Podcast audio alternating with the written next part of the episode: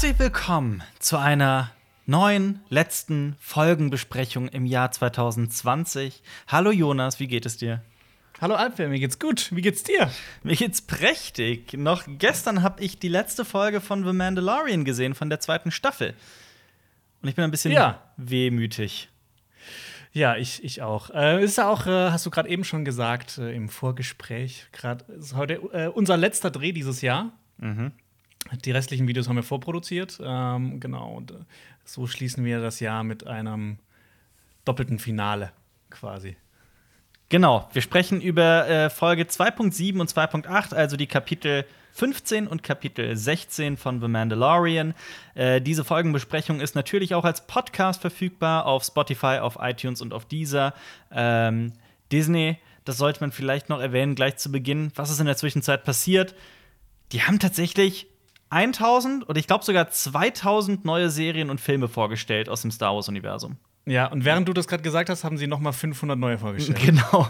Also, alter Schwede, ist das eine Flut, die da kommt. Ey, Ich bin mega gespannt. Also die, die Filmsachen haben die ja jetzt ein bisschen zurückgeschraubt und die wollten ja jedes Jahr einen Film rausbringen. Ähm, dann machen sie es halt mit den Serien, aber dann halt direkt auf einen Schlag. Und ich sag mal, ich, ich bin sehr gespannt und wenn die es nur ansatzweise so schaffen, dass es so in die Richtung geht wie Mandalorian und so auf dem Qualitätsniveau das halten können, dann bin ich schon positiv angetan. Ja. Also es soll ja vor allem, wir haben noch äh, äh, letzte Woche darüber gesprochen, dass Ahsoka Tano, also vor zwei Wochen, dass Ahsoka Tano ihre drei Filme bekommen wird, dass das gemunkelt wird. Nee, es wird tatsächlich eine Serie, ne? Freust du dich drauf? Äh, nach dem, was wir in der letzten Folgengespräch schon besprochen haben, auf jeden Fall. Also ich finde, äh, Ro Rosario Dawson Genau. ähm, spielt sie ja. Ich finde, die hat das schon sehr gut gemacht. Und ähm, wenn die es auch so hinbekommen, dass es so sich anfühlt wie bei Mandalorian, dann ähm, bin ich auf jeden Fall hyped. Ja. Aber auch Cassian Andor kommt natürlich seinen, seinen eigenen Schmuh, genauso Obi-Wan Kenobi, Rogue Squadron, Droid Story, äh, meine Güte, was kommt da alles auf uns zu? Die Ja, Acolyte. manchen, ja, bei manchen interessiert es mich jetzt noch weniger, aber ja, ich finde es cool, dass die jetzt sehr viele Sachen in, ähm, also ich glaube, die meisten der Serien, oder sind das alle Live-Action-Serien? Ich bin mir gerade nicht mehr sicher, aber dass, äh, dass vieles ähm, in Live-Action gezeigt wird, weil, ja, tausend, zum tausendsten Mal Clone Wars, ja, es soll gut sein, wir sitzen dran. Albert vor kurzem, glaube ich, acht Folgen an einem Tag geschaut. ähm, aber ja, der Animationsstil ist halt so das Einzige, was mich, also, also zwischen äh, neben den ersten drei Staffeln, die jetzt auch nicht so ganz toll sind. Äh, der Animationsstil, das, das schreckt mich schon ab. Das hat Kevin Hasse im letzten Video in die, in die Kommentare geschrieben. Das war ein Top-Kommentar. Das ist ja ein jahrelanger Kampf, die beiden zu überreden, Clone Wars weiterzuschauen. Äh, das ist für uns auch ein jahrelanger Kampf, aber ich bin, wie gesagt, wie Jonas das schon gesagt hat, echt drin. In der zweiten Staffel, finde ich, gibt es schon ein paar echt gute Folgen, die mich sehr überrascht und sehr begeistert haben. Ich bin jetzt schon in Staffel 3 und tatsächlich nimmt das gerade bei mir Fahrt auf. Ja, Äh. ich bin auch mit in Staffel 3. Es, es gibt ein paar interessante Folgen, die dann halt auch so, ähm, so über dieses, ähm, diese, wie soll man sagen, dieses moralische Dilemma, dass es halt Klonkrieger gibt und dass die halt geklont werden und eigentlich nur gezüchtet werden, um zu kämpfen. Aber da gibt es also in Staffel 2 gibt es schon ein paar echt gute Folgen, finde ich, die Ja. auch äh, teilweise wirklich im Star Wars-Universum ein paar sehr interessante Sachen anreißen und äh, Mhm. ähm, alles mit Satine und auf Mandalore und so weiter ist halt alles mega interessant. Ähm, es gab allerdings auch in den letzten Wochen eine sehr traurige Neuigkeit, die natürlich auch irgendwie Mandalorian ähm, ja am Rande auch, auch ähm, betrifft. Der ähm, Boba Fett-Darsteller aus der Originaltrilogie ist nämlich leider verstorben, Jeremy Bullock.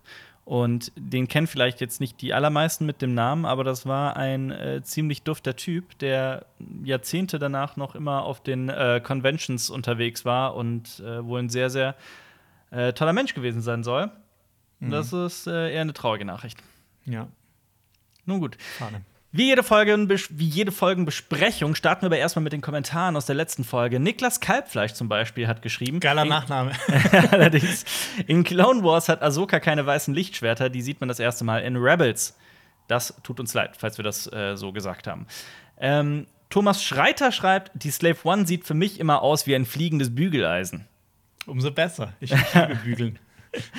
Ja, das, äh, dazu sage ich mal nix. Aber ich fand, ich fand den Vergleich recht witzig, weil er ja. gar nicht mal so Unrecht hat. als sie dann so, ich weiß nicht, ob das jetzt in der, in der siebten Folge war, das, als sie dann gelandet ist, dachte ich mir auch, er hat recht. Es sieht aus mhm. wie ein Bügeleisen.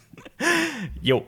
Ähm, damit starten wir in die, äh, mit der Folgenbesprechung. Wir gehen direkt rein in Folge, in Kapitel 15, The Believer.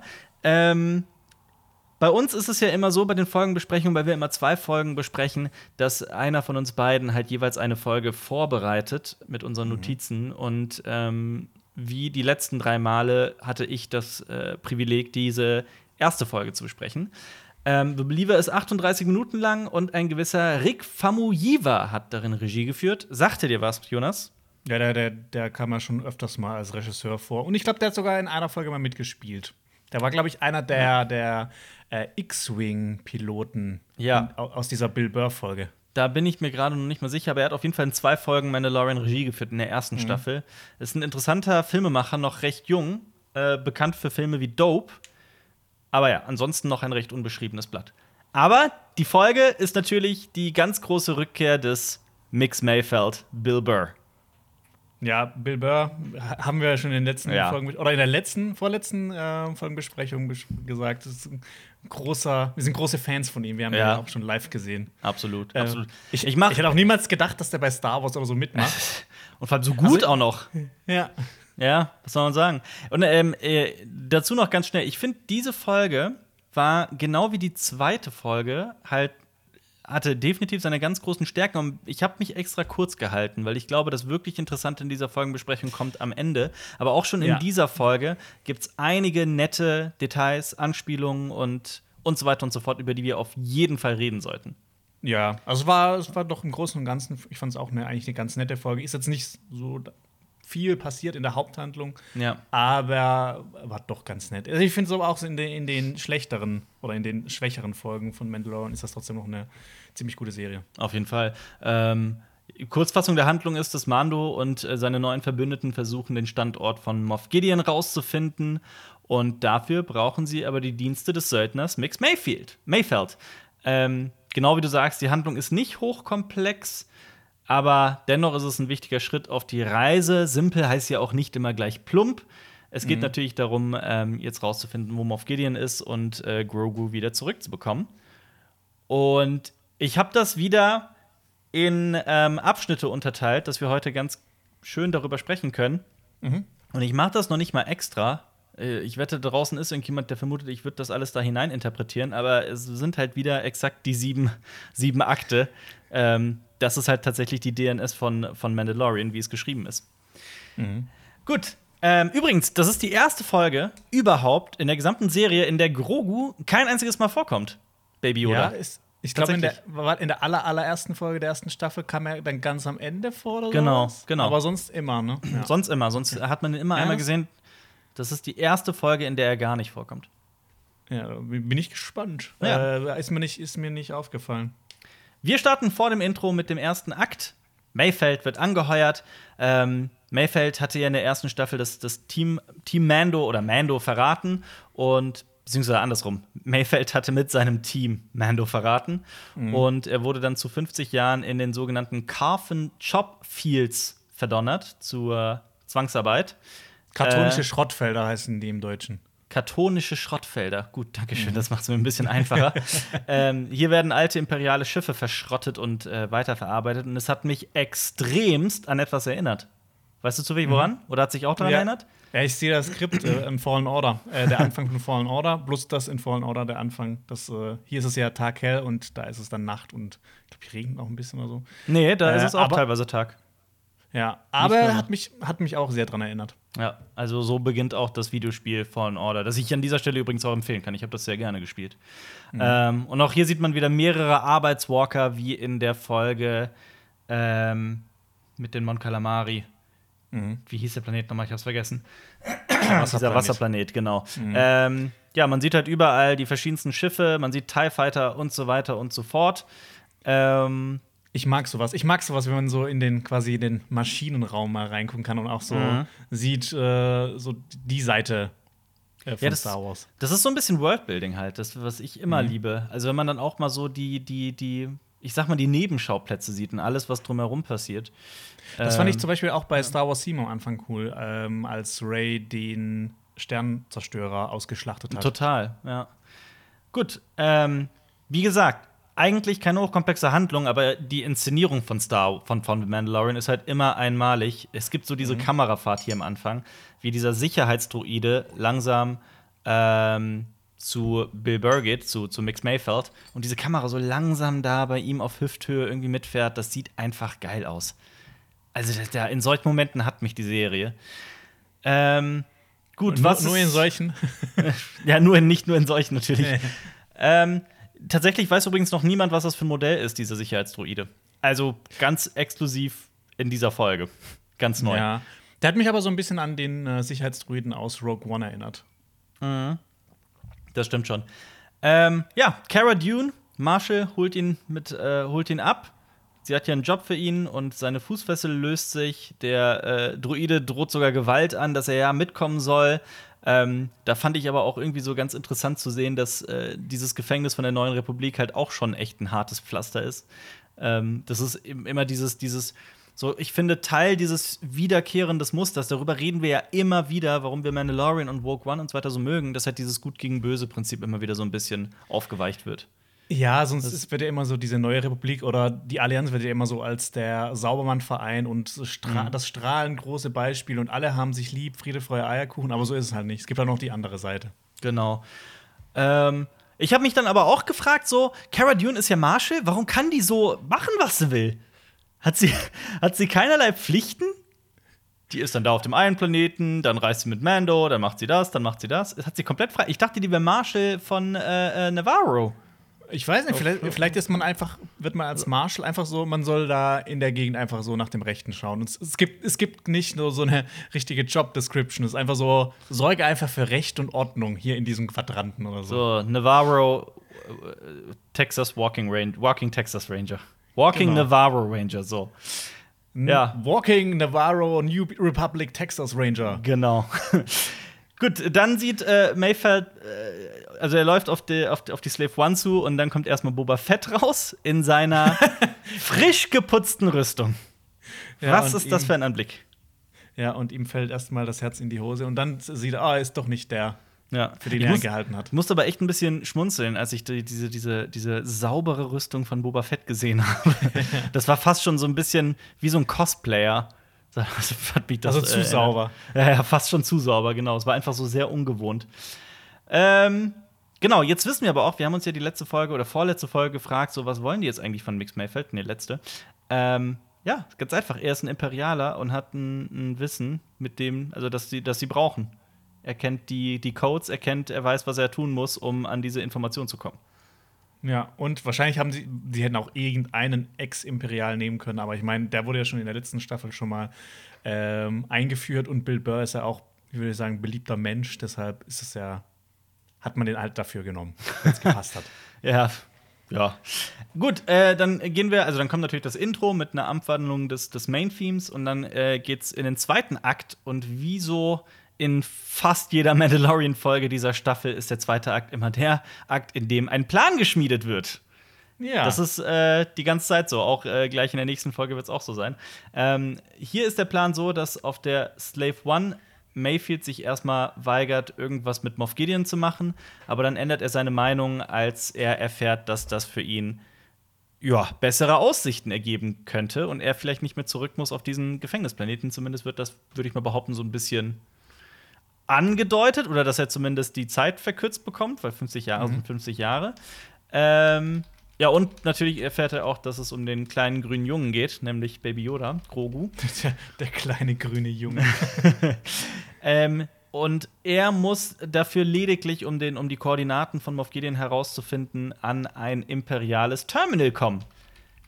Und in dem Moment dachte ich mir, das ist schon sehr krass daher behauptet.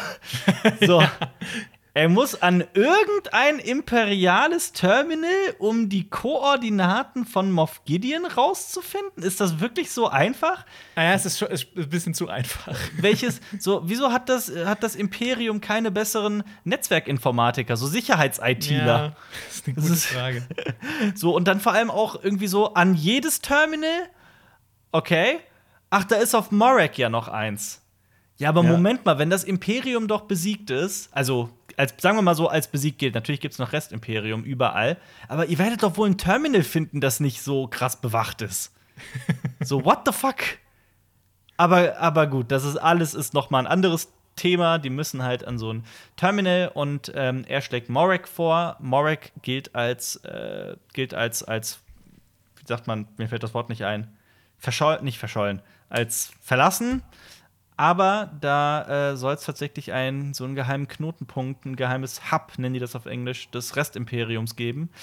Ähm, und Morek ist tatsächlich auch wieder ein völlig neuer Planet. Gab es vorher Ja. nicht. Also, also gefühlt ist er im Outer Rim überall noch Imperium. Mhm. Also gerade auch äh, hier auf Navarro. Das war Ja. ja. auch eine Folge komplett mit einem eigentlich nur schwach besetzten äh, Außenposten, aber dann war es doch mehr. Äh, hilf mir mal gerade, was ist da nochmal passiert am Ende? Hätten die nicht einfach dahin reisen können? Für ein Terminal? Nee, da hatten die wahrscheinlich das Terminal nicht. Ah. Ich, ich weiß aber gerade, ich bin mir gerade auch nicht mehr sicher. Außerdem ist das ja auch dann, das ist ja kaputt gegangen. Das ist ja explodiert. Ist es explodiert? Das war nämlich gerade meine Überlegung. Ich kann mich da. Ja, das war ja das mit der Kühlleitung, dann haben die das kaputt gemacht und dann ist Genau. diese, diese Lava ist so rausgeschossen. Genau, sind dann in diesem Panzer weggefahren. Ja, genau, ich erinnere mich. Gut, äh, dann, dann sei das mal halt so dahingestellt. Alle Terminals werden bewacht und er muss an irgendein Terminal. Ähm, sie fliegen nach Morag und analysieren dabei den Planeten. Boba Fett spricht bereits über Rhydonium, wie es auf äh, Englisch gesagt wird. Äh, Rhydonium gibt es tatsächlich länger, kam auch schon mal ganz prominent in Rebels vor. Und eigentlich ist das Besondere an Rhydonium, dass es so in mehreren Phasen explodiert. Also es explodiert nicht plötzlich, sondern eigentlich kommt erst so eine kleine Mini- oder mehrere Mini-Explosionen und dann gibt es irgendwie eine fette. Also es gibt mehrere Explosionen. Das macht dieses Zeug so gefährlich. Ja. Wurde hier jetzt aber nicht so wirklich, nicht so wirklich, wirklich umgesetzt. Am Ende es ist vielleicht. einfach, einfach explodiert immer. ja, allerdings am Ende gibt es mehrere Explosionen, aber da könnte man halt auch argumentieren, dass es halt, ne, Dass mehr da noch ein Waffenlager war Ja, ja. keine Ahnung was, ja. und sowas und mehr Rhydonium und so. Äh, gut. Äh, Wir reden natürlich über die Gegenwehr, das ist das, das, ist das alte Blabla, sage ich mal. Ähm, dann äh, auf Morag wollen sie dann einen Zug kid nicht einen Zug kidnappen, Zug ist das falsche Wort. Es ist nämlich ein äh, Juggernaut. Aber dazu kommen wir gleich. Ähm, Mayfeld zeigt hier bereits seinen Wert. Er weiß zum Beispiel, dass die Base von XISB eingerichtet wurde. XISB, ISB steht für das Imperiale Sicherheitsbüro, ähm, also auf Englisch Imperial Security Bureau. Das wurde von äh, Chief Palpatine ins Leben gerufen. Das war ein Geheimdienst neben dem imperialen Geheimdienst. Also es gab sowohl das ISB als auch den imperialen Geheimdienst und die waren sogar teilweise so eine richtige Konkurrenz zueinander. Ähm, man kennt zum Beispiel daraus ganz bekannt Orson Krennic, der Bad Guy aus Rogue One, war beispielsweise ein Agent des äh, ISB. Oder Also quasi der Konst oder der, der, der, ähm, das Mastermind hinter dem Todesstern oder der Erbauer oder Mhm. der Umsetzer, der Planer. Genau. Offiziell wurde das ISB gegründet zum Schutz der neuen Ordnung. Und da offenbart sich schon ein Problem, dass nämlich Boba Fett und äh, Fennec Shand von äh, dem ISB gejagt werden. Und deswegen da nicht an, diesem, an dieser Aktion nicht äh, mitmachen können. Mando erklärt sich dann bereit, mit äh, Mayfeld zu gehen, aber Mayfeld sagt schon, dass er dafür seinen Helm abnehmen müssen wird. Ähm, ja, hier wird Aber das geht nicht. das, ja. Aber natürlich wird hier bereits angedeutet, was uns später erwarten könnte. Es ist ja der Klassiker, hier wird es bereits angedeutet, damit es später dann nicht aus dem Nichts kommt. Damit gehen wir über in den dritten Akt, die Fahrt zum, zu diesem Hub, nenne ich es mal. Die Fahrer werden hier bereits übers, über den Funk Juggernaut genannt, weil sie eben so einen Juggernaut fahren oder zumindest eine, eine Variation davon. Ähm, man nennt die Dinger auch Turbo-Tank. Entschuldigung.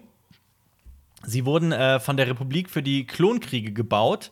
Ähm, und zwar gezielt dafür, über alle möglichen Terrains zu fahren und Feuer zu absorbieren. Noch ein bisschen Fun Facts: So ein Ding schafft 160 km/h und etwa 300 Klonkrieger passen rein. Aber Alper, was kostet denn sowas? Das weiß ich nicht. 17.000 Credits. Nee, ich weiß es nicht. Ähm, also wenn man googelt, wird das bestimmt auch noch irgendwo stehen, weil alles bei Star Wars irgendwo irgendwie irgendwann mal genannt wurde. Und dann kommen wir in die erste Action-Szene der Folge. Cara Dune kapert tatsächlich den Juggernaut unter der Brücke, indem sie den beiden Piloten da die Fresse poliert. Mando und Mayfield ziehen sich daraufhin die imperiale Rüstung an. Mando in der Rüstung sieht halt einfach nur ulkig aus. Fand ich persönlich sehr witzig. Ist halt auch cool, dass ähm, ich finde es immer noch witzig, dass Petro Pascal immer unter diesem Kostüm mhm. drunter steckt. Auf jeden ähm, Fall. So wie auch so, es gab zum Beispiel bei, bei, bei ähm, Königreich der Himmel, wo der mhm. König, der so verdeckt war, der Lepra hatte und halt immer so komplett bedeckt war, dass der einfach von Edward Norton gespielt hat. Ja, ja das stimmt schon. Ähm, ja, oder wie äh, Brad Pitt einmal bei einer Jackass-Folge mitgemacht hat, als Jackass noch relativ klein war und die den dann aber in ein Affenkostüm gepackt haben. die ganze Zeit, man den nicht einmal halt ohne sieht. Und es war aber wirklich halt Brad Pitt. Ähm, gut, damit, äh, äh, ähm, dann kommt halt etwas, was, was mich auch ein bisschen überrascht hat. Cara Dune, für meine Begriffe, hat sie etwas mit Mando geflirtet. Sie sagt ihm, dass, der, dass sie ihm gerne sagen würde, dass er gut aussieht in dieser Rüstung, aber dass sie das nicht übers Herz bringt. Da habe ich mich gefragt, bahnt sich da vielleicht etwas an? Ich, ich Jonas, ich glaube, das war einfach nur, das war einfach nur so ein bisschen. Weißt du, auch so auf, auf, auf diese Weise kann man ja auch Leute entwaffnen oder angreifen, sage ich mal, so ein bisschen unsicher machen. Und Mando ist ja eigentlich so die pure Selbstsicherheit in Person. Was, was kriege ich denn? Wollen wir wetten, ob Cara Dune und Mando, ob da was geht? Ja, aber lass, lass einfach so, so komplett übertreiben, so einfach so 5000 Euro. okay, nein, natürlich nicht.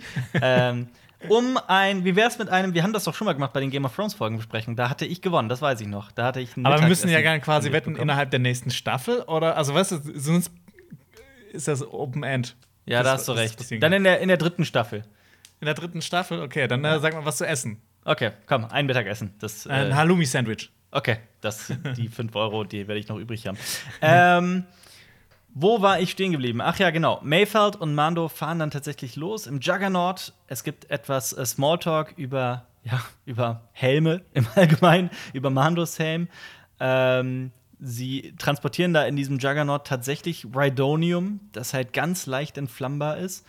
Und ja, dann passiert halt das, was natürlich passieren muss. Sie werden von Piraten angegriffen.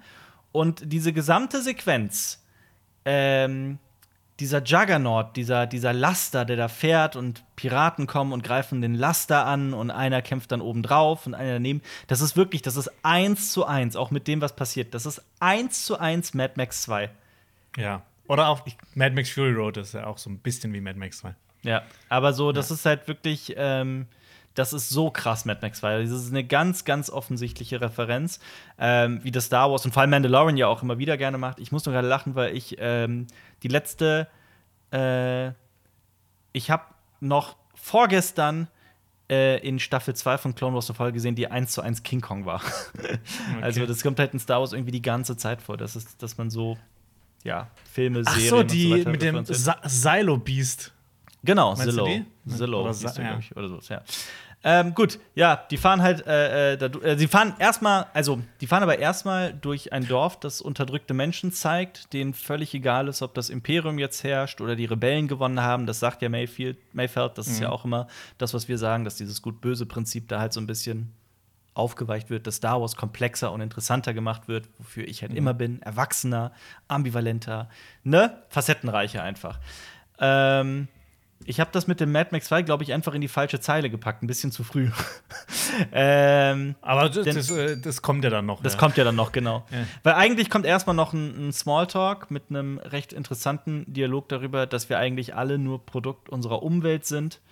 Mayfeld sagt, du glaubst entweder, du glaubst an das eine, wenn du auf Alderan zur Welt kommst, und an, an etwas anderes, wenn du auf Coruscant zur Welt kommst. Ähm, das ist halt einfach, ich, ich mag sowas. Das ist halt super angelehnt an unsere tatsächliche Realität. So, Jonas, wenn wir beide in Indonesien geboren, wenn wir beide wahrscheinlich komplett Muslime, wenn wir in Indien geboren ah, da, da, da, muss ich aber, da muss ich aber einhaken, Alper, weil das ja. immer sehr inselabhängig ist. Ja, okay. Dann sei, aber dann wären wir. Aber ja, äh, Großteil der, äh, Indonesien ist das das Land mit den meisten Muslimen. Ja. Aber dann, dann sage ich mal so: Wären wir in Mekka zur Welt gekommen, dann wären wir beide wahrscheinlich Muslime. Okay. Wären wir in Indien zur Welt gekommen, wären wir irgendeine der vielen Glaubensrichtungen des Hinduismus. Also mit kurz, wir sind alle Produkt unserer Umwelt. Was soll Fremdenhass mhm. und Arroganz und ist so ein bisschen, das ist so ähm, für alle Deutsch-LKler hier, die gerade hier im Haus sind, äh, also so wie Bertolt Brecht V-Effekt. So eigentlich was, etwas, was du kennst, ähm, künstlerisch verfremden, damit Leute da ganz neu und kritisch darüber nachdenken. Weil das, was mhm. Mayfeld da sagt, ist ja wirklich auch total für unsere Realität auch total wichtig. Gut, aber dann, ja, kommt halt, äh, äh, ähm, wird erstmal übers Funk gerufen, dass Juggernaut 3 irgendwie ein Problem hat und er fliegt in die Luft. Also da wird der einer der Juggernauts bereits angegriffen von einheimischen Guerillakämpfern, Schrägstrich Piraten. Ähm, diese Spezies übrigens, diese Leute, die da angreifen, die sind nicht identifizierbar. Vermutlich neu. Also ich habe nichts dazu im, im äh, Internet gefunden. Mag ich aber auch, dass man nicht immer auf die ähm, Standardspezies zurückgreift, sondern auch mal neue dazu. Und das macht ja auch Mandalorian, Mandalorian ganz viel. Ja, ja, also das ist ja auch schön, dass, dass da die, der Spagat gemacht wird, zwischen neuen Sachen einzuführen, aber halt auch mhm. das Star Wars-Universum, altbekanntes halt auch wieder einzubauen. Das mag ich persönlich auch immer. Gut, wir machen diese, wir, wir, wir ähm, fliegen mal einfach schnell durch diese Action-Sequenz. Ähm, Mando verliert dabei auch seinen Blaster bei einem Kampf. Ähm, ich mag es wieder, wie brutal Mandalorian hier teilweise wird, wie ein Pirat hier einfach überfahren wird oder einer mit einem mhm. Speer aus nächster Nähe abgeworfen wird. Mhm. Dann erscheint auf dem, ja, bitte?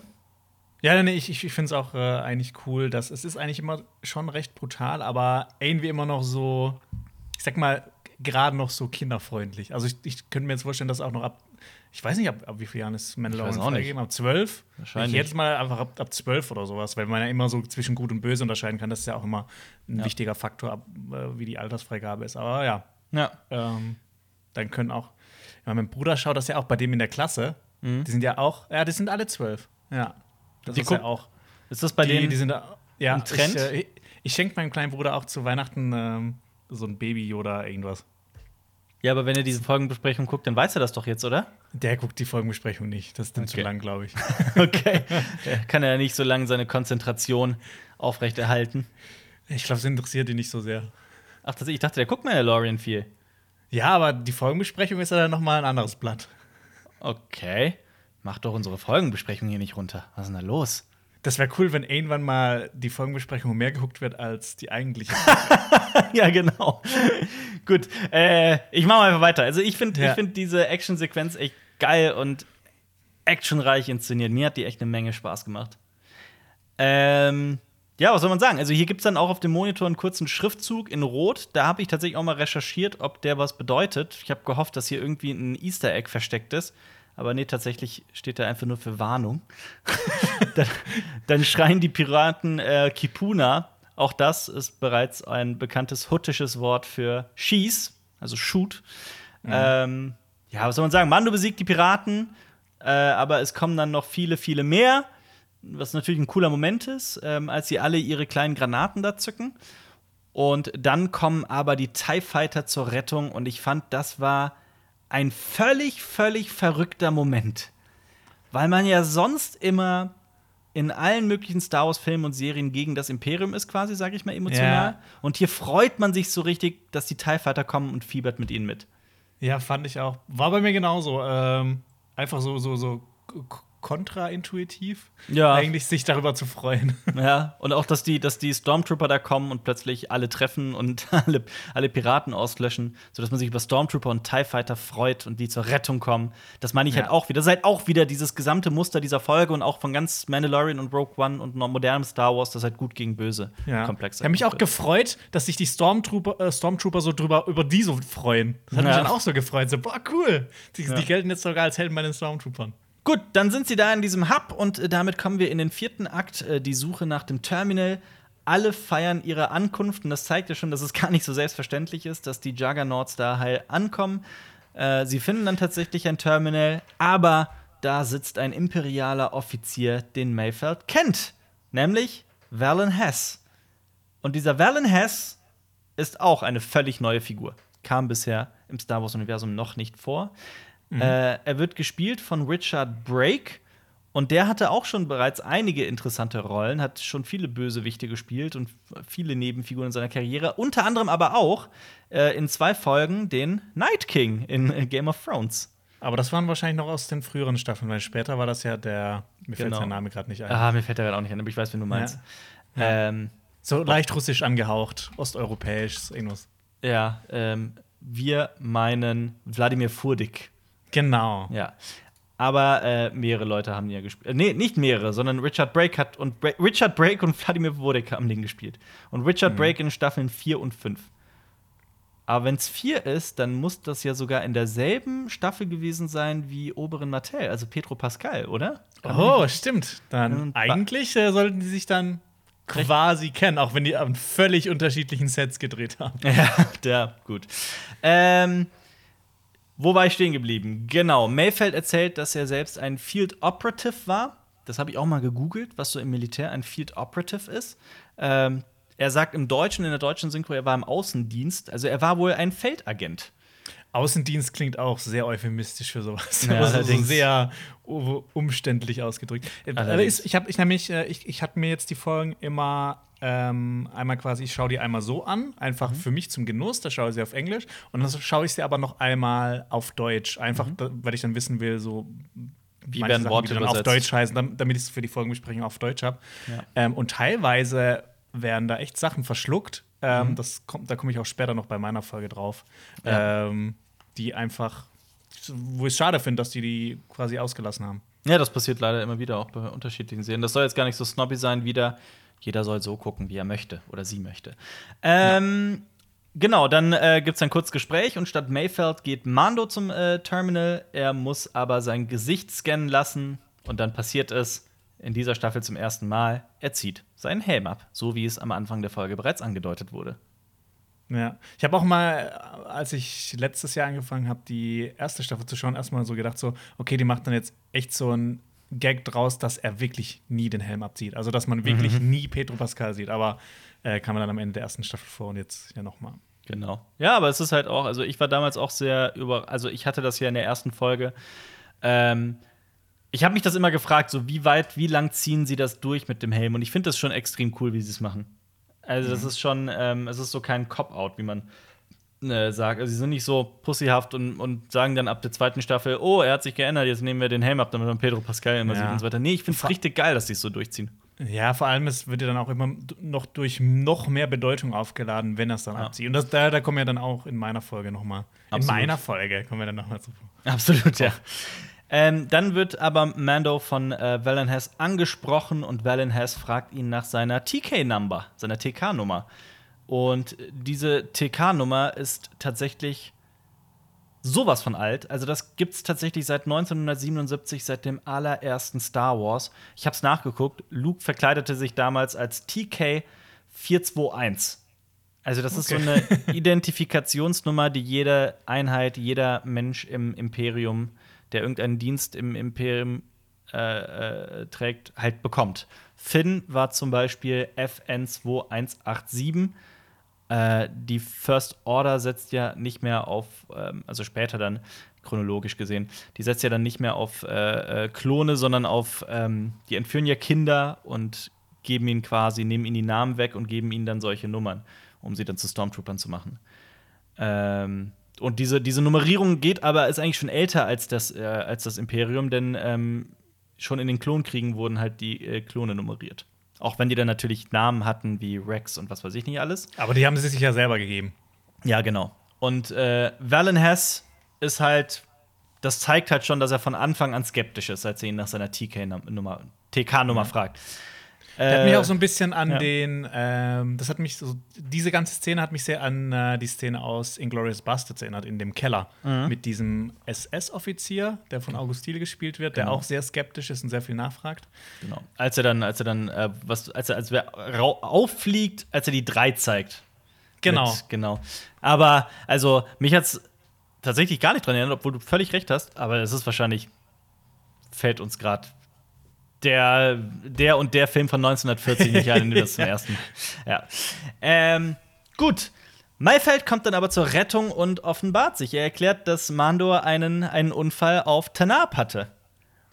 Und dieser Planet, Tanab, Tanab, ich bin mir gerade noch nicht mehr sicher, wie die Aussprache war, das ist ein sehr, sehr wichtiger, kultiger Planet. Denn ich habe das mal ein bisschen recherchiert. Also, das ist ein Planet im inneren Rand, der schon in Episode 6 erwähnt wurde. Aber witzigerweise ist das irgendwie so ein kleiner Star Wars Running Gag, dass immer, wenn auf irgendeinem anderen Planeten mal irgendwas passiert sein soll, wird immer Tanab genommen. Okay. Oder zumindest öfter mal. Okay, das wusste ich auch noch nicht. Ja. Gut, dann äh, sagt Mayfeld auch, dass, dass äh, äh, alle Mando nur äh, Brown Eyes nennen und er halt da mal einen Unfall hat und so ein bisschen wird angedeutet, dass Mando seitdem entweder ich habe das nicht so ganz verstanden. Wird da, wird da suggeriert, dass er schwerhörig ist oder dass er ein bisschen langsam im Kopf ist seitdem? Oder dass er vielleicht ähm, einen Shellshock hatte. Ein Also, er so ein, ein, ein Trauma? Heißt ja. Äh, ein Trauma, ja. Ja. Äh, Äh, po- Post, posttraumatisches äh, Belastungssyndrom. Belastungssyndrom, ja. Ja, PTSD auf, auf Englisch. Ähm, gut, und äh, der Ma- Mayfeld sagt, dass sie äh, noch schnell los müssen, um TPS-Reports auszufüllen. Und das ist eigentlich auch eine, eine, eine sehr, sehr große Hommage, allerdings nicht im Star innerhalb des Star Wars-Universums, sondern das ist ein Gag, der sich auf eine ganz besondere Komödie bezieht von 1999, nämlich Office Space. Und äh, gibt es da eh eine Verbindung? Weil ich habe ich hab, äh, den Film auch noch nie gesehen. Ach so, äh, das ist ein Film von Mike Judge, ne? Also ein ganz, ganz bekannter. Ach so, von Äh, Mike- Judge? Ja, Der Office- hat auch Silicon Valley gemacht. Ja, gut, der ist eher bekannt für Beavis and Butthead und Idiocracy, aber. Ja, ich habe ich hab halt Beavis and Butthead nie wirklich geschaut, aber ich, ich, ich, ich kenne ihn eher von Silicon Valley. Ja, aber Mike Judge macht. Also, ja, der ist eigentlich für viele andere Sachen, auch für King of the Hill und sowas. Der ist äh, halt seit, seit, seit Jahrzehnten eine Comedy-Legende. Und Office Space ist von ihm. Und Office Space ist halt auch ein, ein eigentlich eine ganz, also hat eine riesige Kultgemeinschaft. Und da gibt es halt auch ein ganz, ganz großes äh, einen Handlungsstrang über diese TPS-Reports. Also auch da, ähm, also eine kleine versteckte Hommage. Ähm, sie wollen los, aber Valen Hess will einen mit ihnen trinken, weil sie die Pi einzigen Piloten sind an dem Tag, die es geschafft haben, einen Juggernaut mit Rhydonium zurückzubringen. Und ja, dann Die gibt's ersten, die ersten erfolgreichen Stormtrooper in der Geschichte von Star Wars. genau. Irgendwo hier ist dann der ist dann der ja, die halt auch äh, allerdings keine echten Stormtrooper sind. Ja. das ist das Ironische daran. Ja. Irgendwo hier ist dann der Midpoint, dass sie eigentlich jetzt ihre Informationen haben, ihren USB-Stick und eigentlich zurück könnten, aber alles ändert sich. Sie müssen einen kleinen Umtrunk machen mit äh, Valen Hess. Draußen positionieren sich bereits ähm, Cara Dune und Fennec und werden langsam unruhig. Und Mayfeld und also Mayfeld bringt das Thema auf ähm, das Gesprächsthema auf Operation Cinder. Und Operation Cinder das hat zwar in der Film- und Serienwelt bisher noch, ja, nicht, dass ich wüsste, dass es eine allzu große Rolle gespielt hat. Dabei ist das total wichtig. Also es zeigt so, wie schrecklich eigentlich das Imperium ist. Ähm, Operation Cinder war ein Plan, der von Palpatine entworfen wurde, so ganz im Sinne von nach mir die Sinnflut für den Fall seines Ablebens. Ähm, Droiden sollten nach seinem eventuellen Tod nämlich die Botschaft in die Galaxis tragen. Ähm, also dieser Plan besagte, dass Dutzende, Dutzende, wenn nicht sogar Hunderte, also eher Dutzende, Dutzende Planeten zerstört und Völker ausgelöscht werden sollten. Ähm, dabei Ich glaube, ich kann Ja. mich erinnern, dass das in einem der Star Wars Comics sogar auch mal vorkam, dass das diese Droiden so rot Ja. sind und dass dann quasi so ihr Gesicht so weg war und dann konnte man so ein, so ein Hologramm von Palpatine Genau, sehen. War- genau, genau, genau, da, da kommt das immer wieder vor. Frag mich jetzt gerade, ich habe gerade auch nicht im Kopf, in welchen Comics, aber so in der Film- und Serienwelt zumindest bisher noch nicht wirklich eine Rolle gespielt. Ähm, genau, Dutzende. Ich glaube, er wollte sogar, ähm, das war ein, ich weiß nicht, war das der Luke Skywalker-Comic? Ähm, Naboo sollte ausgelöscht werden. Ja. Das weiß ich gerade aber auch nicht mehr so hundertprozentig genau. Vor allem das, das, das ähm, Krasse daran ist ja auch, es spielt dabei überhaupt keine Rolle, ob das Volk der Planet jetzt irgendwie imperial war oder nicht. Ja, vor Äh, allem Naboo ist ja seine Heimatwelt. Ja, also es ging dann einfach nur, nur darum quasi, also die Logik dahinter ist, wenn ähm, das Imperium den Imperator nicht schützen kann, dann hat das Imperium versagt. Und So ein bisschen deswegen- wie bei, bei Hitler im Zweiten Weltkrieg. natürlich. Also da Mhm. allgemein beim Imperium sind die, sind die, worauf sich das Ganze bezieht, beziehungsweise wo- wovon es inspiriert wurde, ist ja offensichtlich. Ähm, ja, also Operation Cinder ist ein einziges Massaker, um Chaos zu erzeugen, so ganz gemäß dem Motto: Wenn ich nicht herrschen kann, soll niemand herrschen. Und Valen Hess, Valen Hess ähm, ha, freudscher Versprecher, Valen Hess ähm, relativiert das Ganze, indem er sagt, der Galaxis sollte halt gezeigt werden, dass ohne das Imperium Tod und Zerstörung einkehrt, was halt natürlich auch ironisch ist, weil das Imperium ja, beziehungsweise der Imperator, ja überhaupt erst verantwortlich ist für diese Tod, für, die, für, für Tod und Zerstörung. Ähm, ja, und hier wird auch bereits angedeutet, dass Operation Cinder auch den Planeten Mandalore, also Mandos Heimatplaneten, ähm, getroffen haben könnte und die Mandalorianer eventuell sogar deswegen äh, fliehen. Wer weiß, wir wissen es nicht. Maeve, sorry? Ja, es wird ja auch dann in der, in der nächsten Folge erwähnt, dass äh, Mandalore ja komplett verglast worden sein soll. Ja. Äh, Mayfeld sagt, dass er selbst auf äh, Burnin Corn stationiert war. Das war ein Planet, auf dem äh, äh, Chromium abgebaut wurde. Nur wenige Menschen leben dort eigentlich, aber Mayfeld erzählt, dass er da ansehen musste, wie viele, viele, viele Menschen, viele unschuldige Menschen dem ja, ausgelöscht wurden. Ja. Und wir sehen halt auch, was cool ist, was auch so ein bisschen eine Parallele ist zu Finn, ähm, dass nicht alle Stormtrooper oder alle Leute beim Imperium so damit einverstanden waren, was das Imperium gemacht hat. Absolut. Gerade also, jetzt auch im Fall hier von äh, Mayfield. also, dass es auch viele Individuen gibt, die da moralische Skrupel haben. Äh, Valen Hess ist hat allerdings die, die Pille des Imperiums komplett geschluckt, also die gesamte, das gesamte Brainwashing des Imperiums und sagt, Ja, Menschen denken Komplett in indoktriniert. total. Menschen denken, sie wollen Freiheit, aber in Wirklichkeit wollen sie Ordnung. Und daraufhin erschießt Mayfeld Valen Hess, zeigt da halt Rückgrat und Moral.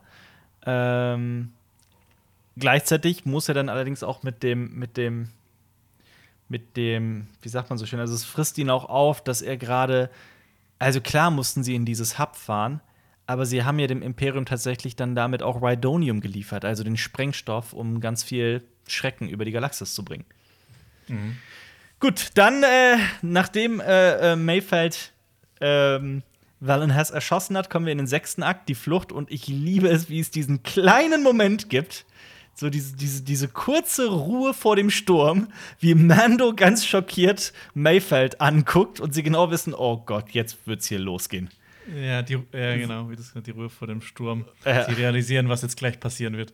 Ja, also ich musste mich da echt so ein bisschen kaputt lachen. Das war wirklich, wirklich toll inszeniert. Auch so vom Schnitt her, von allem. Das hat einfach, hatte auch noch genau die richtige Länge. Das war sehr, Ja. also hat mich sehr begeistert. Ja, dann kommt halt eine Actionsequenz. Die nächste. Sie äh, gehen durchs Fenster raus, dann äh, setzt ähm, die super interessante Musik von Ludwig Göransson wieder ein, die ja so ein bisschen so, also das macht Ludwig Göransson, kommt ja eigentlich irgendwie äh, gefühlt aus dem Elektro, also es ist ja immer irgendwie elektronisch, was er, was er macht und verbindet das mit diesem Western-Elementen und teilweise ja sogar auch in anderen Folgen mit so fernostasiatischer Musik. Ähm, ja, für mich, mich gewinnt die Musik eh immer wieder. Auf jeden Fall, für mich auch. Ja. In der nächsten Folge wird es hin und wieder ein bisschen komisch, aber da bin ich mal gespannt zu, zu seiner Meinung. Ja. Ja, und dann äh, fliegt die Slave One los und ähm, Nee, Moment. Doch, doch, dann fliegt die Slave One los und äh, Mando und Mayfeld fliehen und springen auf das fliegende Bügeleisen. Hier musste ich mir tatsächlich denken, ja, krass. Also, der, Komment der, der, der, der Typ, der da kommentiert hat, wie hieß er? Sorry, ich schaue den Namen nochmal nach. Kevin Hass hatte wirklich recht. es ist das fliegende Bügeleisen. Ich habe so mal kurz äh, gegoogelt, ob es sowas gibt, ob es wirklich ein Bügeleisen gibt, das wie die Slave One aussieht. Mhm. Und tatsächlich, ich bin fündig geworden. Es gibt anscheinend ein Bügeleisen. Ich weiß nicht, ob es das gibt oder ob das einfach nur eine Konzeptzeichnung ist. Aber es gibt ein Bügeleisen, das aussieht wie die Slave One. Geil. Ja, kaufst du dir das? Ey, das sieht aus wie, als ob irgendwie HR Giga, Star Wars, das ein Liebeskind gehabt hätten. Das sieht irgendwie sau abgefahren aus. Ja. ja. Also, vielleicht kam auch daher die Idee für den äh, Bügeleisen-Gag aus Episode 8. Oh Gott, nee. Wer weiß. hör auf. Gut, äh, ähm, Mayfeld schnappt sich dann äh, das Gewehr von Mando und schießt aufs Rhydonium. das er selbst abgeliefert hat. Also, das ist der Juggernaut, den sie da hingebracht haben und zerstört damit das gesamte Hub und sagt, wir alle müssen ja nachts irgendwie schlafen. Ja. Ich finde, Wobei, bei, ich finde, bei ihm ist er theoretisch dann noch so für ihn. Ähm, er hat ja mit vielen Imperialen gedient, das heißt ja irgendwie, er hat ja auch so ein Zugehörigkeitsgefühl gehabt. Und er weiß ja auch, wenn er jetzt erschießt, dass dann die ganzen Stormtrooper und so, also dass die halt auch umkommen. Für ihn ist es ja irgendwie doppelt ähm, tragisch. Ja. Ja, ja, genau, aber auf der anderen Seite könnte man ja auch argumentieren, dass er da auch eben wieder viele unschuldige Stormtrooper getötet hat, die vielleicht auch moralische Skrupel haben oder da überhaupt nichts dafür können. Also, Ja, genau. ja, aber genau das macht es ja auch so brisant und so interessant. Und man kann halt lange drüber sprechen. Finde ich immer besser. So, und bevor die Slave One dann aber äh, fliehen kann, greifen die zwei TIE Fighter, die wir bereits gesehen haben, das Schiff an. Und dann kommt ein Moment, den du bitte beschreibst, was da passiert. Äh, der beste Soundeffekt aller Zeiten wird wieder abgespielt, weil ähm, Boba Fett zündet seine tolle seismische Bombe. Ja. Und es ist einfach, es, ist, es sieht großartig aus und es hört sich großartig an. Ja. Ich habe mich mal ein bisschen damit beschäftigt. Da ist so eine, die haben so eine Wissenschaft dahinter äh, entwickelt. Ich weiß, ich Achso, hab, die, die haben wahrscheinlich zuerst das so, boah, das sieht cool aus, lass das so machen. Und dann hat sich irgendwie immer gedacht, okay, wir müssen das irgendwie auch noch so begründen, dass es auch noch irgendwie so ein Background hat. ja. Ja, also angeblich ist es so, dass diese erste Explosion alle Schallwellen äh, einsaugt, was ich nicht verstehe, weil müsste es dann nicht eine Implosion, Implosion sein, aber ich verstehe es nicht. Ähm, ich bin dafür auch physikalisch einfach viel zu un unbeholfen. Ähm, und dann überschlägt sich das, aber diese erste Explosion angeblich in einer zweiten Explosion. Ja. Und vor Gut. allem ist es ja auch immer nur so, es wird quasi wie so immer so geschnitten. Ja. Immer so ganz wie mit so einem scharfen Messer wird alles durchgeschnitten. Aber darüber, also über Wissenschaft und Weltraum brauchen wir alles nicht zu reden. Ich finde es eh immer wieder so lustig in Star Wars. Zum Beispiel, also dieser Soundeffekt. Im Weltraum gibt es keine Atmosphäre und keinen Ton. Das ist das eine. das- Aber was. Also- ja. Ja? Also ich mag es immer, wenn, wenn in Filmen, in, in ernsten Science-Fiction-Filmen tatsächlich immer wieder auch die, die, das, das ähm, Tonlose im Weltall auch immer wieder so gezeigt wird. Das mag ich Bei, bei, bei. Gravity zum Beispiel. Bei Gravity zum Beispiel. So. Äh, Ja. Nämlich das einzige, also bei Star Wars kann ich immer alles verzeihen, was so, also das Natürlich, ist ja, ja. einfach, da gibt es bestimmt auch andere physikalische Gegebenheiten und sowas. Aber das Einzige, was mich wirklich mal genervt hat, war in Star Wars Episode 8, Hm. ähm, als die, oh, ich weiß nicht mehr, dieses riesige Raumschiff die Rebellen verfolgt, äh, die, die, die, ähm, Als die Bomben Widerstand droppen. hat. Oder Nee, was? ähm, Nein, was? Genau, okay, da, da, das kann man ja auch noch irgendwie mit Magne äh, magnetisch oder keine Ahnung was ähm, Ja. argumentieren. Düsen. Aber auf der Verfolgungsjagd, dass äh, die Laserschüsse quasi so einen Bogen gemacht haben im Weltraum, Hm. das fand ich irgendwie scheiße. Das dann kann ich mich noch nicht mal mehr erinnern. ja, das war auch nur so eine Kleinigkeit, aber das ist irgendwie, irgendwie ist es mir jetzt noch im Kopf, dass ich jetzt noch drüber nachdenken muss. So eine Sache, die ich immer hab, ich weiß, was du meinst, weil so eine Sache, die ich immer hab, ist, im Weltraum gibt sind es halt irgendwie minus 270 Grad, ne? Und wenn dann Leia da durchfliegt oder die, die Dark Trooper, ich frage mich ja so. immer, die müssten eigentlich ein, ein Eisbatzen sein, wenn die dann. Aber gut, das, ist- das ist alles. das ist äh, die Macht, jetzt- die Macht, die Macht. ja, bevor jetzt irgendjemand in die Kommentare schreibt, oh, das ist doch nicht euer Ernst. Nein, es ist nicht unser Ernst. Alles gut. Ich würde das niemals ernsthaft an Star Wars kritisieren. Aber irgendwie macht es Spaß, sich, finde ich, auch mal immer wieder darüber, sich lustig zu machen. Ja, Würde mich das wirklich nerven, wäre ich niemals Star Wars-Fan geworden. ja wahrscheinlich. Gut. Sondern vielleicht wärst du jetzt bei der NASA, Alper. Ist halt die Frage, Ja. was besser ist. Genau. ähm, ja, die, ähm, diese Seismic Charges, diese seismischen Bomben werden aber übrigens auch äh, äh, gerne benutzt, um Asteroidenfelder zu, äh, äh, also den Platz frei zu machen und die zu zer. Ne? Ähm, Ja. Mu- Muss man aber auch daran denken, so wenn man immer wieder, wenn man diese seismischen Bomben sieht, so was für ein krasser Badass Motherfucker Obi-Wan Kenobi eigentlich in Episode 2 war, dass er gegen Dass er, Fett dass er mehrere hat. seismische Bomben überlebt hat. Ja, ja, absolut. Ja, und dann kommen wir in den kurzen siebten Akt. Mayfeld, äh, also es ist so, dass das, das ähm, Wiederkommen der Crew, das wieder das gemeinsame, das, das der das Wiedersehen der Crew, das Gott, dass mir das Wort Wiedersehen nicht eingefallen ist.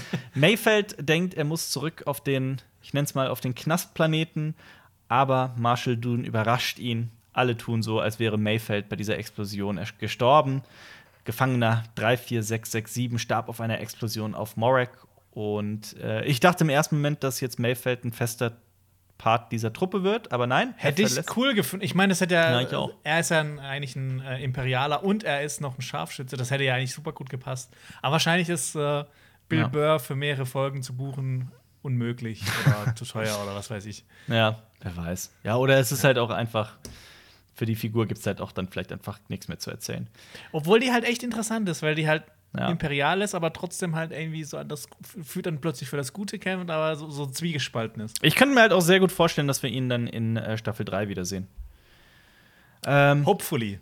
Gut, aber sie haben den, den, den äh, USB-Stick mit den Koordinaten von Moff Gideon. Sie verlassen Morak und dann gibt es am Ende noch mal eine kurze Szene. Man sieht kurz Moff Gideon und Mando offenbart sich dann über Funk und äh, macht seine Nachricht. You have something I want. Du hast etwas, das ich möchte, und das bedeutet mir mehr, als dir bla bla bla jemals das bedeuten könnte. Das ist natürlich, Klammer auf, Klammer zu, der Spiegel zu Staffel 1.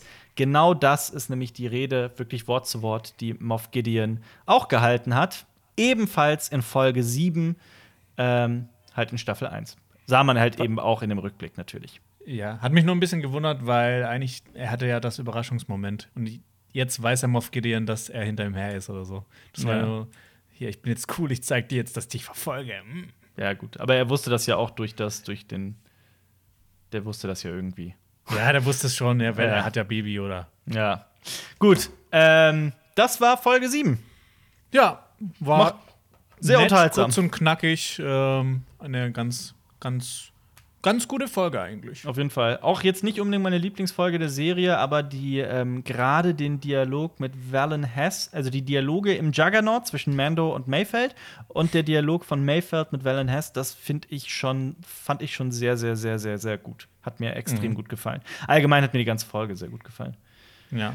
Ja. Ähm, du hast gerade schon gesagt, so die beste Folge der Serie. Ich glaube, vielleicht könnte das nämlich äh, die nächste Folge sein, über die wir sprechen, nämlich ähm, die, die ich vorbereitet habe. Ist es für The dich so? Rescue, die Rettung. Aber ist es für dich so? Für mich nämlich nicht unbedingt. Nicht unbedingt, Nee, aber ich nee, fand nee. sie schon extrem stark.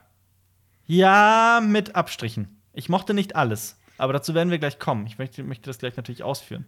Aber es war nicht Ja. meine Lieblingsfolge. Okay, Aber dann die siebte auch ähm, nicht. Kurz ein paar Eckdaten zur Folge, Kapitel 16. Äh, 47 Minuten lang. Ich würde mal sagen, eine der längeren äh, Mandalorian-Folgen. Ja.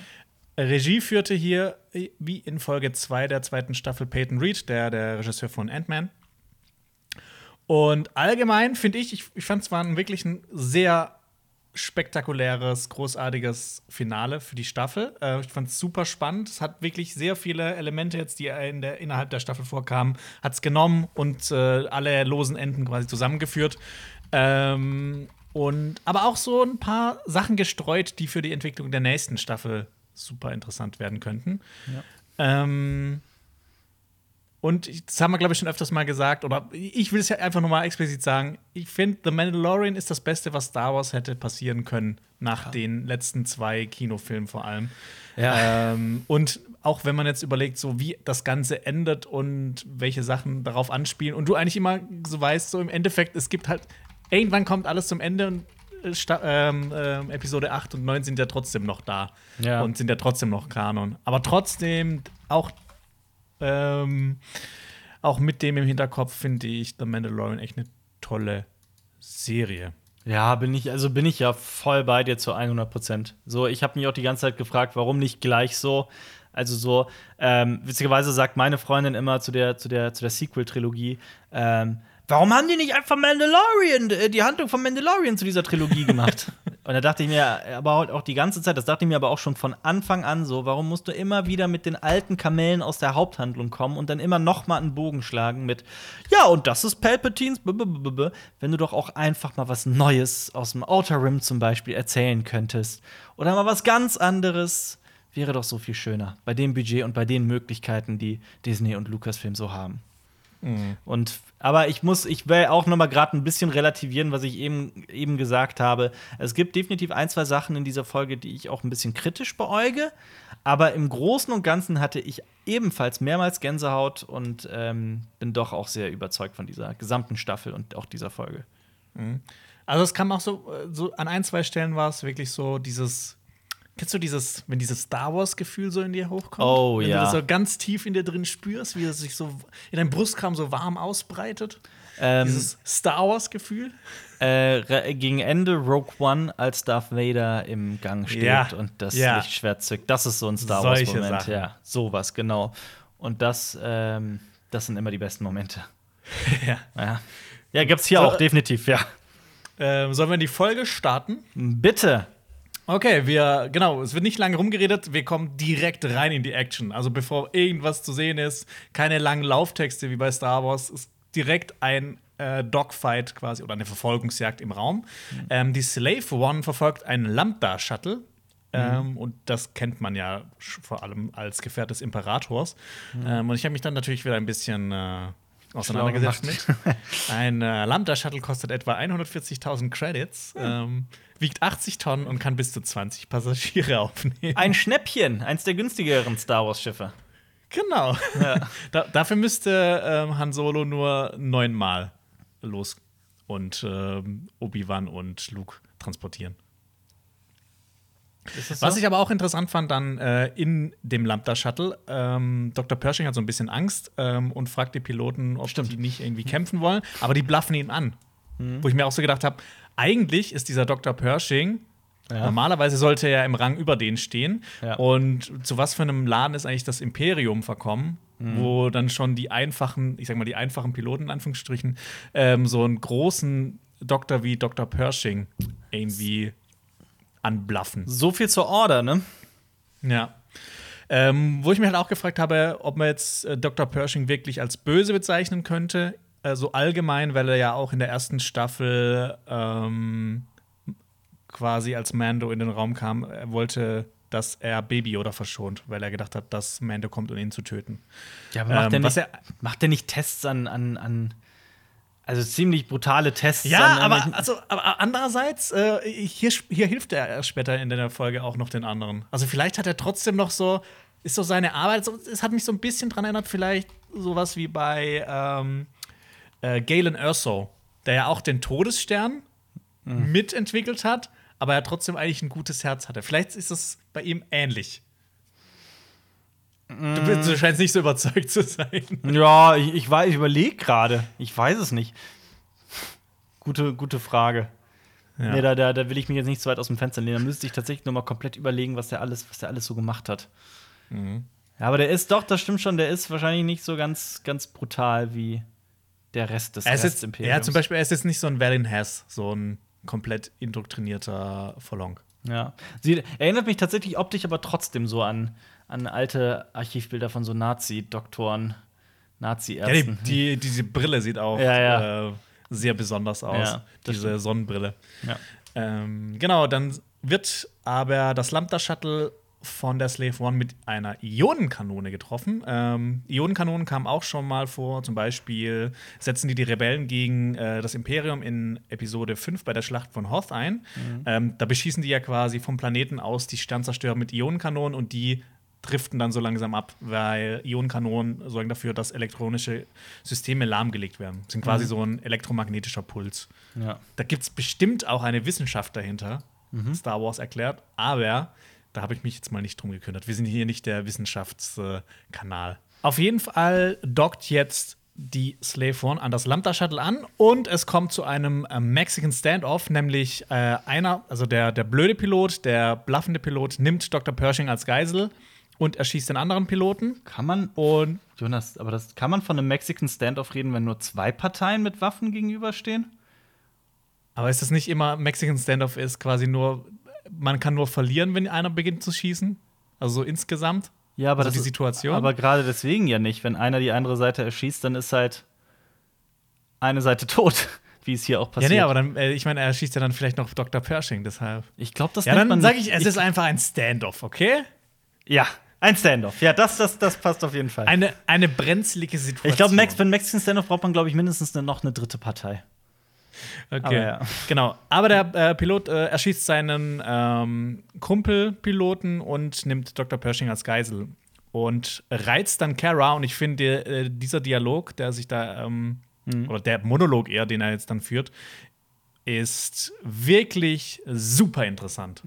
Ähm, genau. Er bemerkt das Rebellen-Tränen-Tattoo von Kara und das hat anscheinend jetzt auch eine tiefere Bedeutung, Mhm. ähm, weil er quasi sagt, also er erkennt das und ähm, schließt dann quasi drauf, dass sie auf Alderan wahrscheinlich jemanden verloren hat. Also kann man ja auch dann äh, daraus schließen, dass sich Leute Rebellentränen-Tattoos ähm, stechen haben lassen, wenn die vielleicht irgendjemanden auf Alderan verloren haben. Ja. Was einfach diese ganze Star Wars-Welt noch so ein bisschen mehr erdet und einfach noch ein Ja. bisschen reicher macht. Worldbuilding. Finde ich ziemlich cool. Total, bin ich Ja. voll bei dir. Und äh, es Ja. sieht auch noch heiß aus. das sieht doch noch heiß aus. Ich habe eine kleine, ich hab ne kleine Schwäche für äh, Cara Dune. Ich mag diese Figur und die Schauspielerin und alles total gerne. Es ist eine super Mhm. interessante, tolle Figur. Die, die gefällt mir auch richtig gut. Ähm, und genau, da, da gibt es jetzt zum Beispiel so, eine, ähm, so einen Unterschied in der deutschen Synchro und in der englischen. Ähm, er nennt sie nämlich im Englischen Dropper. Also sowas quasi wie, ähm, was, wie nennt man Dropper? Also zu, diese, diese Shock-Trooper, zu denen die gehört, die, die werden ja aus dem, ich glaube, aus dem Weltall runter auf den Planeten und dann äh, so runter gedroppt. Und äh, von da aus kämpfen die halt und werden halt so schnell eingesetzt. Quasi wie so ein Fallschirmjäger. Die haben so eine Ähm, rote Rüstung. Und im Englischen Teil, ne? nennt er sie quasi so despektierlich als Dropper. Mhm. So, so zum Beispiel nennen die ja zum Beispiel, was, was, was ähnlich sein könnte, in Starship Troopers nennen die Menschen ja auch die, äh, die insektoide Spezies, die Bugs. Das ist ja auch so eine Käfer. despektierliche Bezeichnung. Ja. Mhm. Genau, was ich auch cool finde, dass es halt auch so quasi despektierliche Bezeichnungen gibt Oder wie die- innerhalb des Star oder wie die- Wars-Universums. Oder wie die Klone die Separatisten immer Sappies nennen. Ja, Sappies. Oder was auch später ko äh, kommt, die Imperialen werden auch Imps genannt. Ja, stimmt. Äh, genau, und im Deutschen haben die einfach äh, Dropper mit äh, Soldat übersetzt. Okay. Ganz ja. stumpf. Ja. War ein bisschen schade, aber war, äh, ist nur eine Kleinigkeit. Ja. Ähm, aber es wird noch cooler, ähm, denn der Pilot spricht zum ersten Mal darüber, dass viele Millionen Menschen bei der Zerstörung der beiden Todessterne gestorben sind und die Galaxis dabei gejubelt hat. Ähm, was natürlich auch das Ganze noch mal es ist nicht alles schwarz und weiß. Ja, absolut. Einmal das, aber ich fand es auch so witzig, wie äh, äh, Cara Dune sagt. Also er sagt, ich habe auf der, auf der, ähm, auf dem Todesstern. Auf den Todesstern gedient. gedient und dann fragt sie, Auf welchem? which one? Fand ich ein sehr, sehr guter Konter. Aber ja, du hast So schon recht. Das ist, ja. auch, so, auch so ein bisschen so ein Meta-Gag äh, innerhalb von Star Wars, weil es geht ja immer um irgendwelche Todessterne oder Starkiller-Bases. Ja, aber nicht nur das, sondern auch halt ähm, die, die, einfach der Spruch, ja, unsere Seite hat bereits zwei Todessterne zerstört. So, ihr musstet überhaupt erst einen zweiten bauen, weil ein Todesstern äh, auch äh, selbst ein Todesstern uns nicht gewachsen ist. Es war einfach ein cleverer Konter. Genau. Und das, das, das Ganze lässt ja auch die Rebellen jetzt nicht so im guten Licht dastehen. So aus seiner Perspektive hat er ja auch durchaus recht, dass wahrscheinlich da auch viele vielleicht seiner Freunde oder Kollegen gestorben sind. Ja, Ähm, gut, genau, aber sie sitzen halt auf etwas, das nennt sich Todesstern. ja, ich weiß ja nicht, vielleicht wird das auch nur von den Rebellen Todesstern genannt und innerhalb von Imperium ist es die große, keine Ahnung, irgendwie Nein, wieder also ein- Darth Vader und der Imperator haben das doch auch selber Todesstern genannt, oder nicht in der Original? Ja, vielleicht sagen das nur die Oberen, aber bei der, bei der, bei der Crew heißen die, das ist hier der, der Partymond oder sowas. Ja, genau, der Partymond. Finde ich gut. Ja. ja, und äh, das, das finde ich auch cool, dass halt das mal aus der Perspektive gezeigt wird, was ich auch, ähm, ich habe ein paar Star Wars Bücher gelesen, vor, bevor Star Wars 7 rauskam, und das war auch so eine Sache, die mir ein, in einem der Bücher richtig gut gefallen hat, das äh, aus Perspektive von zwei Offizieren des Imperiums äh, geschrieben wurde. Ja. Und dann halt auch so gesagt wurde, was der, der Todesstern wurde zerstört und so. Oder der Partymond wurde zerstört, so, hä, nein, da war ähm, mein Kollege, den ich damals kennengelernt habe. Was Ja. dem Ganzen halt auch nochmal so. Geil ist auch in, ähm, das, das wird, da macht sich äh, Austin Powers so extrem lustig darüber. Da ähm, gibt's halt, das ist natürlich angelehnt irgendwie an, an die James Bond-Filme, dass Austin Powers da in dem, in dem der Anlage von dem Bösen, sage ich mal, von dem bösen Mastermind, irgendeinen Handlanger zertötet. Also einen von so 700. Und er tötet einen nach dem anderen. Und dann gibt's aber den Flashback zurück, wie halt der Familie dieses Mannes, dieses x-beliebigen Mannes, die Todesmeldung überreicht wird und das Kind dann da sitzt, gerade Geburtstag feiert und erfährt, dass sein Vater gestorben ist bei der Arbeit. Das ist so lustig. Also, nicht das, ne? Also, die, Ja. diese, die Idee ist lustig. Ja, und äh, der Pilot treibt es auf jeden Fall zu weit. Er reizt Kara ein bisschen zu sehr und sie erschießt ihn kurzerhand. Ja. Intro. Ja, wa was übrigens, was aber übrigens eine geile Szene war. Also diese, nicht Szene, diese, diese gesamt, dieser Moment, als der Blaster, als der, als der Laser aus dem Blaster da fliegt. Das sah irgendwie geil aus. Ja. Ich finde nämlich auch so insgesamt, äh, die Dialoge in der Folge sind ziemlich gut geworden. Kommen wir auch gleich dazu nochmal. Genau, das Intro folgt. Alper findet es toll, er liebt die Musik. Schon tausendmal gehört. Ähm, und jetzt sind wir auf, ich habe es mal der Atomkraftwerkplanet genannt. Sie machen eine Zwischenlandung Ja. und äh, besuchen die äh, Mandalorianer, die wir schon im Laufe dieser Staffel gesehen haben. Äh, wir sehen da auch ein Raumschiff mit aufgestellten Flügeln. Das Mhm. ist ein Komrk-Klasse-Jäger. Und rate mal, was der kostet. Du, du kannst zwar ins Skript schauen, aber hast du es gesehen? Ich habe es gerade gesehen. Ist teurer Okay. als ein Lambda-Shuttle. Genau, es kostet 190.000 Credits. Dafür müsste Han Solo schon äh, zwölfmal hin und her Fliegen. fliegen. ja. Ja. Und genau, es ist mal wieder die pure Western-Atmosphäre. Boba, Fett und Mando, zwei Revolverhelden, die in einen Saloon eintreten. Alles wird ruhig Mhm. und alle drehen sich nach ihnen um. Das atmet und lebt ja Western. Voll. Ähm, und die beiden Mandalorianer treffen auf die anderen beiden Mandalorianerinnen, Bo-Katan und Cosca Reeves. Die hatten wir ja schon.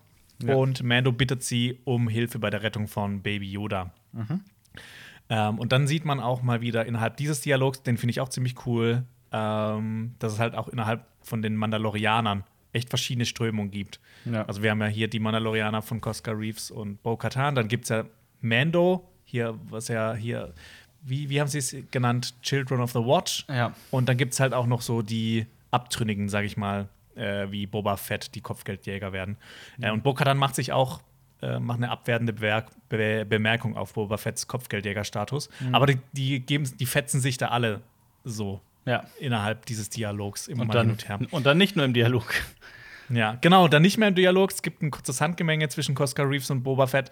Und das fand ich ziemlich cool, ähm, weil, also dieser Kampf Mandalorianer gegen Mandalorianerin in dem Fall, ähm, dass man sowas halt auch mal sieht, so die, die- diese Todesmaschinen, die gegeneinander kämpfen und hier Cosca Reeves, die dann auch ihr Jetpack einsetzt Ja. währenddessen und das taktisch nutzt. Das fand ich ziemlich cool. Das ist eine geile Kampfchoreografie. Allgemein in der gesamten Folge gibt es so geile Choreografien teilweise.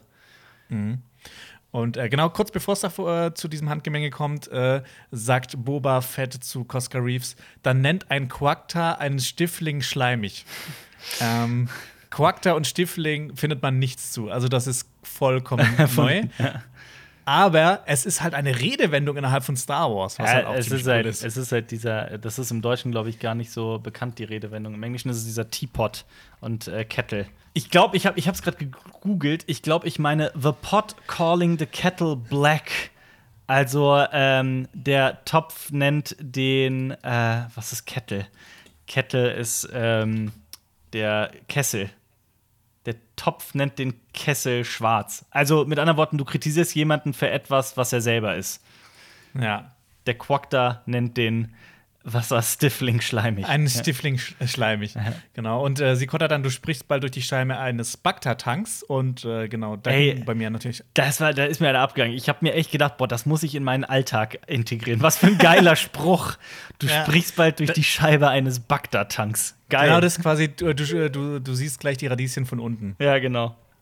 Äh, genau, Bacta ist nämlich eine sehr wichtige äh, blaue Flüssigkeit mit heilenden Eigenschaften. Ähm, hat man auch schon in Episode 5 gesehen, nachdem ähm, Luke von einem Wampa angegriffen wurde auf dem Eisplaneten. Ja. Und es gab auch schon einen sogenannten Bacta-Krieg innerhalb von Star Wars. Da hat die neue P- Republik einen Bacta produzierenden Planeten für sich gewinnen können. Also es ist eine sehr wichtige Fähig äh, Fähigkeit. Flüssigkeit. Quasi so ein Heiltrank, Ja. Heilflüssigkeit innerhalb von Star Wars. Ja. Ähm, genau, und hier nennt auch Bo-Katan die imperialen ähm, Imps. Save it for the Imps, ja. Ja. Äh, genau, und was, was hier auch nochmal angesprochen wird, ähm, ist jetzt Boba Fett ein Mandalorianer? Hier sagt er quasi, er, er hätte es nie behauptet. Letzte Woche haben wir noch groß rumgetönt. Ja, jetzt ist er ein für alle Mal klar, dass er einer ist, wegen der Rüstung und dass sie seinem Vater gehört hat und sowas. Aber sie macht das ja quasi noch mal, sie setzt das noch mal in Zweifel. Du meinst Klon, Ähm. nicht Vater. Pass auf, was Ja. du sagst. Ja. Ähm, Nein, ich habe nur gerade sie zitiert. Ich wollte nicht äh, klugscheißen. Ach so, ich hab wollte gedacht, nur- du- du nein, das, nein, nein, ich wollte ich wollte nicht klugscheißen. Aber das war ja, damit fing ja der Streit an, oder, oder nicht? Oder es kam, kommt noch. Du nennst Ja. einen, du bist ein Klon. Also nenn ihn, du bist nicht sein, du bist nicht sein Sohn, du bist sein Klon. Ja, ja. So Ja. meinte ich das. Ja, ja, das ist ein Spender, ein Spender, nicht sein Vater. ja, genau. Ähm, und hier erfahren wir auch, dass Mandalore quasi vom Imperium in Glas verwandelt worden sein soll. Was ich auch immer richtig, was cool klingt. Ja, wie- ja, wir haben den Planeten verglast. Das ist auch bei Halo oder sowas. Da machen die Ding, dass die verglasen die Planeten. Die beschießen die so lange mit Plasma, bis da auf dieser Oberfläche nichts mehr ist außer Glas. Boah, das, ja, das würde ich gerne mal sehen. Ja. Und dann, dann haben die das so physikalisch nicht gecheckt und dann sind dann wirklich, das, da stehen dann nur so Trinkgläser. genau. Ja, ja, genau. Jetzt kommt eben das. Ähm, Boba Fett ist anscheinend auch, also er ist nicht leicht zu reizen, außer man nennt seinen Vater einen Spender und daraufhin entbrennt auch der Kampf. Ja. Ähm, aber die vier Mandalorianer einigen sich. Ähm, Moff Gideons Kreuzer geht an Bo-Katan bei erfolgreicher Mission. Ähm, und nur das. Bo-Katan will außerdem das Dunkelschwert zurückhaben. Ja. Und hier wird es ja bereits gesagt, ich habe das, ähm, das ist wieder so ein Moment, der halt typisch ist für diese Serie, dass es anfangs halt immer erwähnt wird und dann später passiert. Ich will es nicht nochmal sagen, aber hier sagen die ja bereits, es durchtrennt alles, nur nicht Beskar. Und ich fand das rein Beskar, ja. Genau, und ich fand das so ein bisschen, ähm, ich habe mich in dem Moment auch gefragt, so, äh, warum sagst du das denn ausgerechnet das jetzt? Das wirkte so, so hineingezwungen. Aber das Ähm, ist wahrscheinlich haben die es einfach die, die Showrunner noch mal reingenommen, dass wirklich auch der Letzte jetzt versteht, okay, Beskar, Beskar, Beskar, das kann nicht durchtrennen. Natürlich haben Ja. die das, natürlich Ja. haben die das. Aber sowas, ich finde, sowas kann man halt immer ein bisschen eleganter lösen. Das können die halt auch normalerweise in Mandalore. Aber das war so einer der in Mandalorian, aber es war so einer der Momente, wo ich mir dachte, ja, komm, ist klar, was passiert. Mhm. ist klar.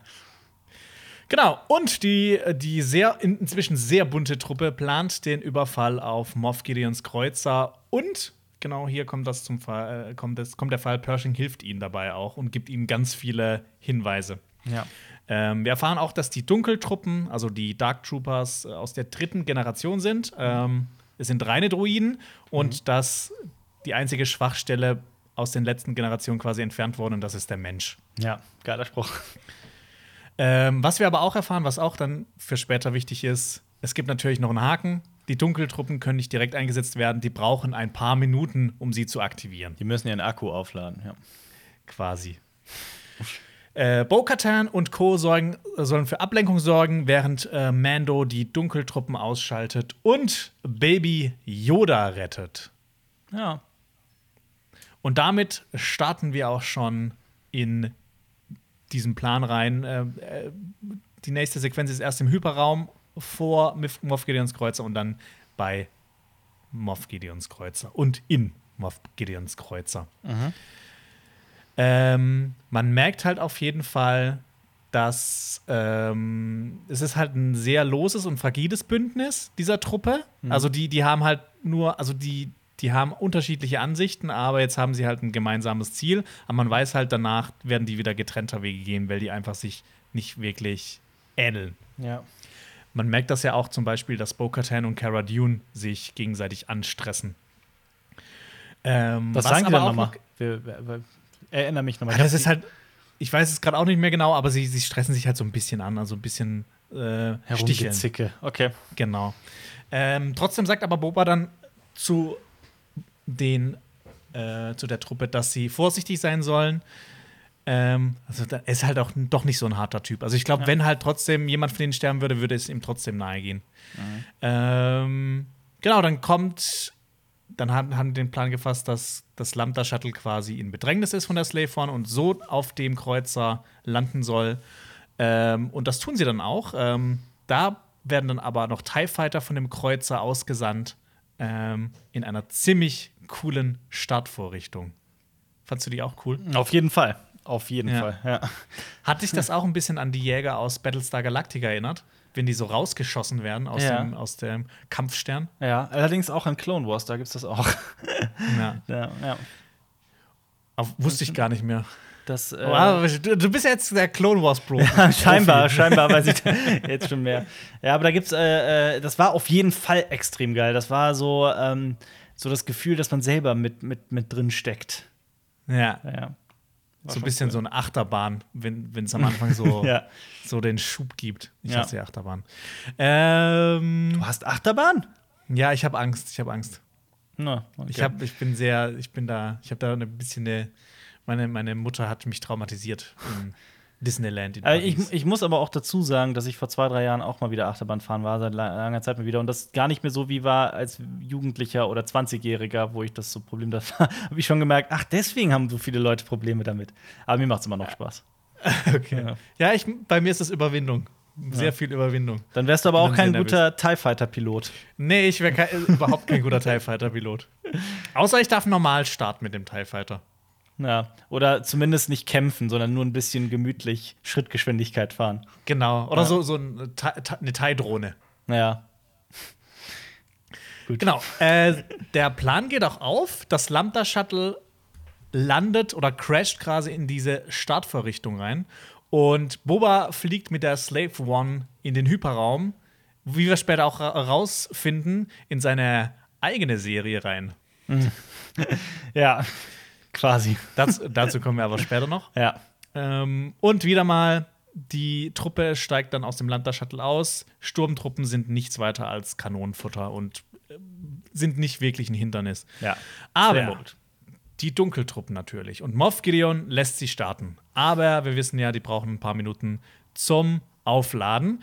Und jetzt kommt äh, wieder eine sehr interessante musikalische Untermalung. Ich habe es mal Dubstep. ich wei- ja, als Dubstep bezeichnet. Ich weiß nicht, ob man das als das bezeichnen kann, aber für mich hat das sich äh, voll nach Dubstep angehört. Echt?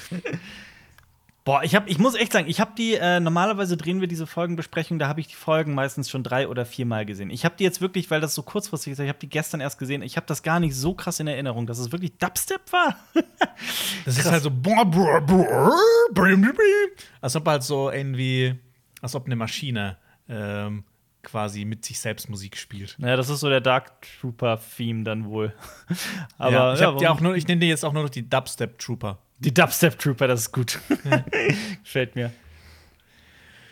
Genau, die Mende kommt als letzter aus dem Shuttle und ähm, ich habe gerade, boah, ich habe mich gerade voll verlesen. Ich habe hab gerade irgendwas, dass er den Barkeeper mit sich trägt. Nein, er trägt, man sieht, dass er den Beskar-Speer mit sich trägt. Beskar-Speer.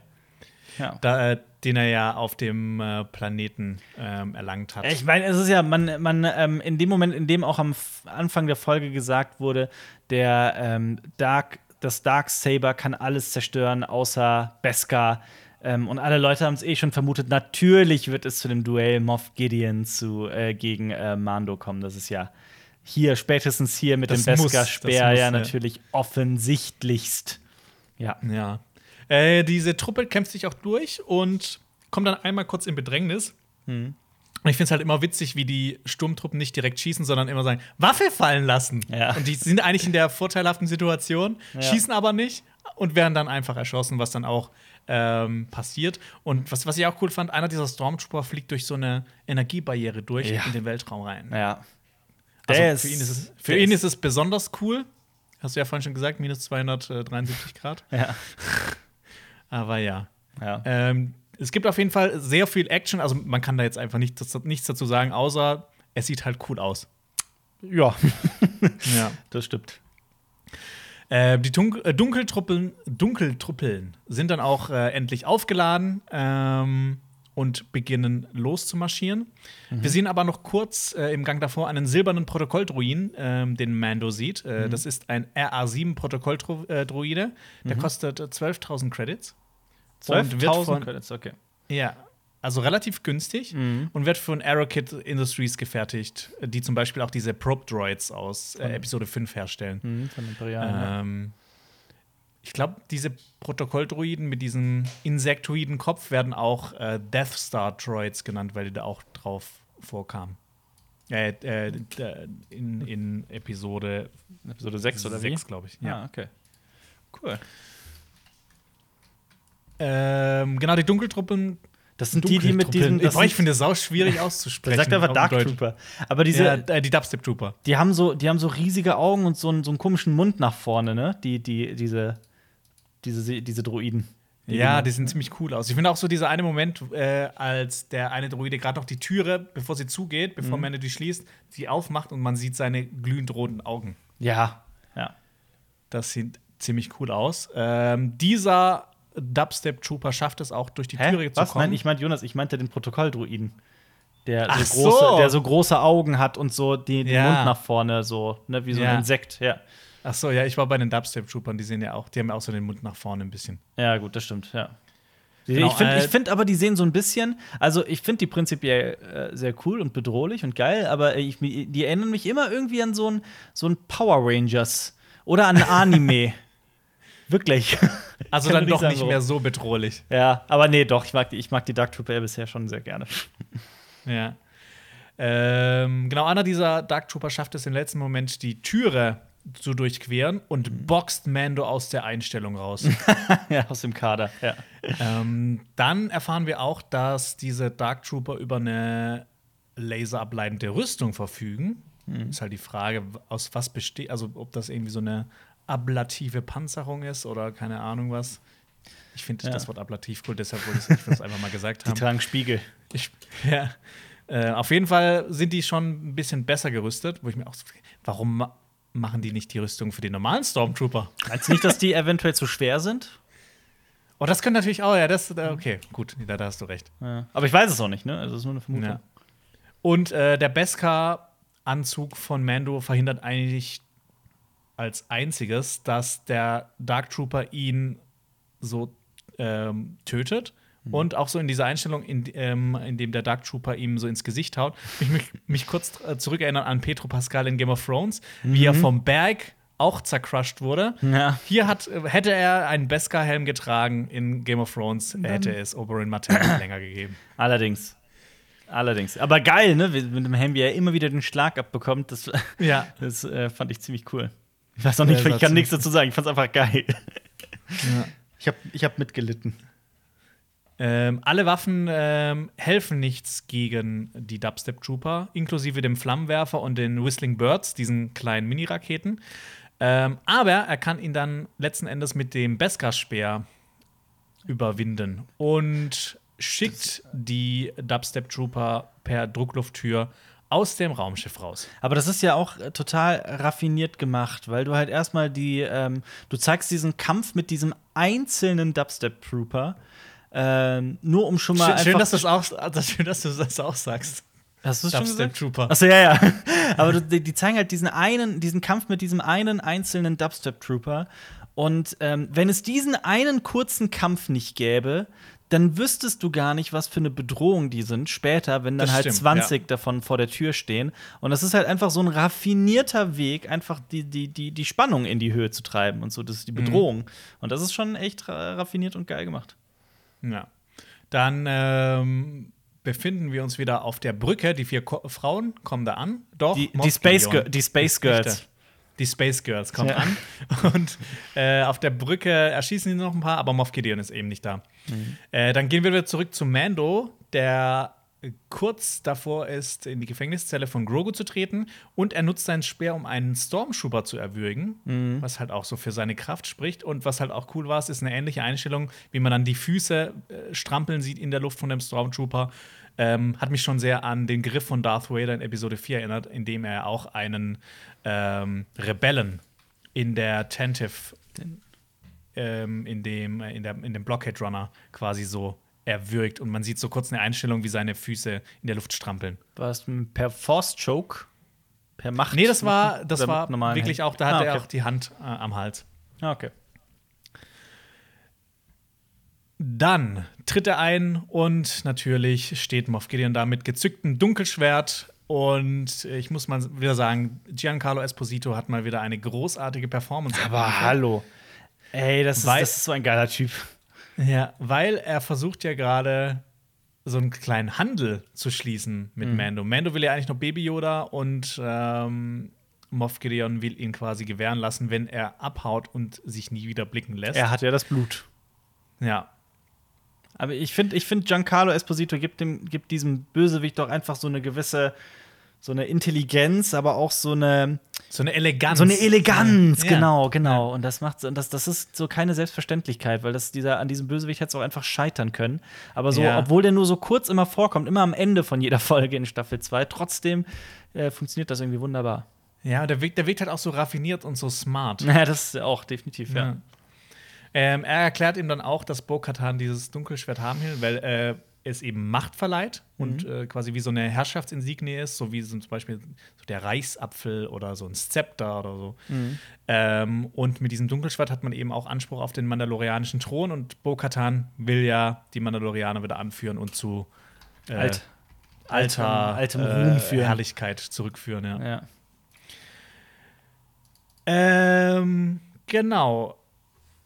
Moff Gideon sagt ja quasi, dass er mit Baby Yoda, Yoda durch ist, weil er ja nur sein Blut gebraucht hat, Mhm. weil es eben mächtig ist und äh, weil es mächtige Eigenschaften hat und äh, Ordnung in der Galaxis wiederherstellen. Der Mediklorianer halt, ne? Genau. Ja. Aber er sagt halt, es hat mächtige Eigenschaften. Er sagt jetzt Ja. nicht Mandalorianer. Wahrscheinlich wollen die einfach nicht das blöde. Äh, Mandalorianer. Midichlor- Äh, äh, Mid- Midichlorianer. Ja. Will einfach nicht, äh, die, die Serie will nicht dieses böse Wort aussprechen. Deswegen sagen sie auch M-Count, ja. Ja. äh, er sagt genau, er sagt ja explizit Ordnung in der Galaxis wiederherstellen. Und First Order, klar. heißt die, die Nachfolgeorganisation des Imperiums heißt ja Erste Ordnung. Und ich glaube, wie immer noch, dass, dass dieses Blut vielleicht für Snoke verwendet wird und dass wir da in der nächsten Staffel noch mehr sehen werden. Das wäre nicht uncool, da bin ich immer noch gehypt, falls das passiert. Mhm. Ja. Ähm, dann merken wir aber schnell, Gideon hat nur geblufft und ein Kampf beginnt. Hast du geblufft gesagt? Geblufft, sorry, geblufft, geblufft. Geil. Ge geblufft, geblufft. Er hat gebufft.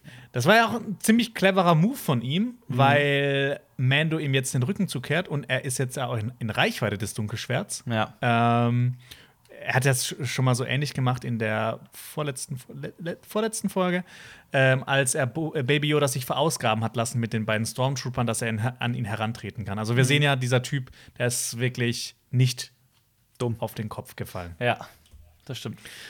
Und genau jetzt kommt dieser große Kampf zwischen äh, Moff Gideon und Mando, auf den wir schon die ganze Staffel hingefiebert haben. Macht Spaß. Ähm, ich muss sagen, ich fand ihn wirklich großartig. Ich fand es cool auch, wie äh, Mando zuerst mit seiner Beskar-Rüstung das Dunkelschwert, äh, Dunkelschwert abwehrt. Ja. Und allein so dieser Kampf, auch wenn, man, wenn er dann Das- den, äh, den Speer benutzt und dieser Speer anfängt mit Glühen, Ah, aber halt nicht durchbricht, ja. als, äh, als es äh, länger in Kontakt ist. Das ist sehr geil. Aber auch, ich fand diesen Move, wie er mit der Hacke den Speer einmal umkickt, der sich dreht und dann auf äh, äh, Moff Gideon äh, so niederkracht. Weißt, Ja. Das war ein geiler Move. Also da die hier die Stunt-Koordinatoren und äh, die Stunt-Leute und alle haben da, oder wahrscheinlich haben die auch viel selber gemacht, äh, haben da wirklich großartige Arbeit Das ist geleistet. ein geiler Kampf, ja. Ja. Äh, was aber auch interessant ist, ich habe mal, ich habe mal ein Video gesehen, Vergleich von äh, Schwertkampf und Speerkampf. Mhm. Ähm, das, war ein, das ist ein super interessanter Kanal, der sich mit allem Möglichen beschäftigt, aber halt auch so mit mitte- mittelalterlichen ähm. Kampfsachen. So, denke, Hast du den dann Namen? guckst du dir. Äh, boah, ich, nee, ich, ich, ich weiß gar nicht auswendig. Hm. Aber ja, ich gucke manchmal. Manchmal landet man auf so einem 40-minütigen Video, wo man sich am Ende denkt, so, hä, warum habe ich das angeguckt? Aber es war wirklich interessant, äh, weil die haben quasi so einen Vergleich gemacht. Ähm, Schwertkampf versus Speerkampf und haben da wirklich auch so in so einem das war nicht Cosplay, die hatten schon Rüstung an, aber diese, diese Waffen waren ähm, nicht gefährlich. Und haben dann immer so, so Konstellationen gemacht, vier Schwertkämpfer gegen vier Speerkämpfer.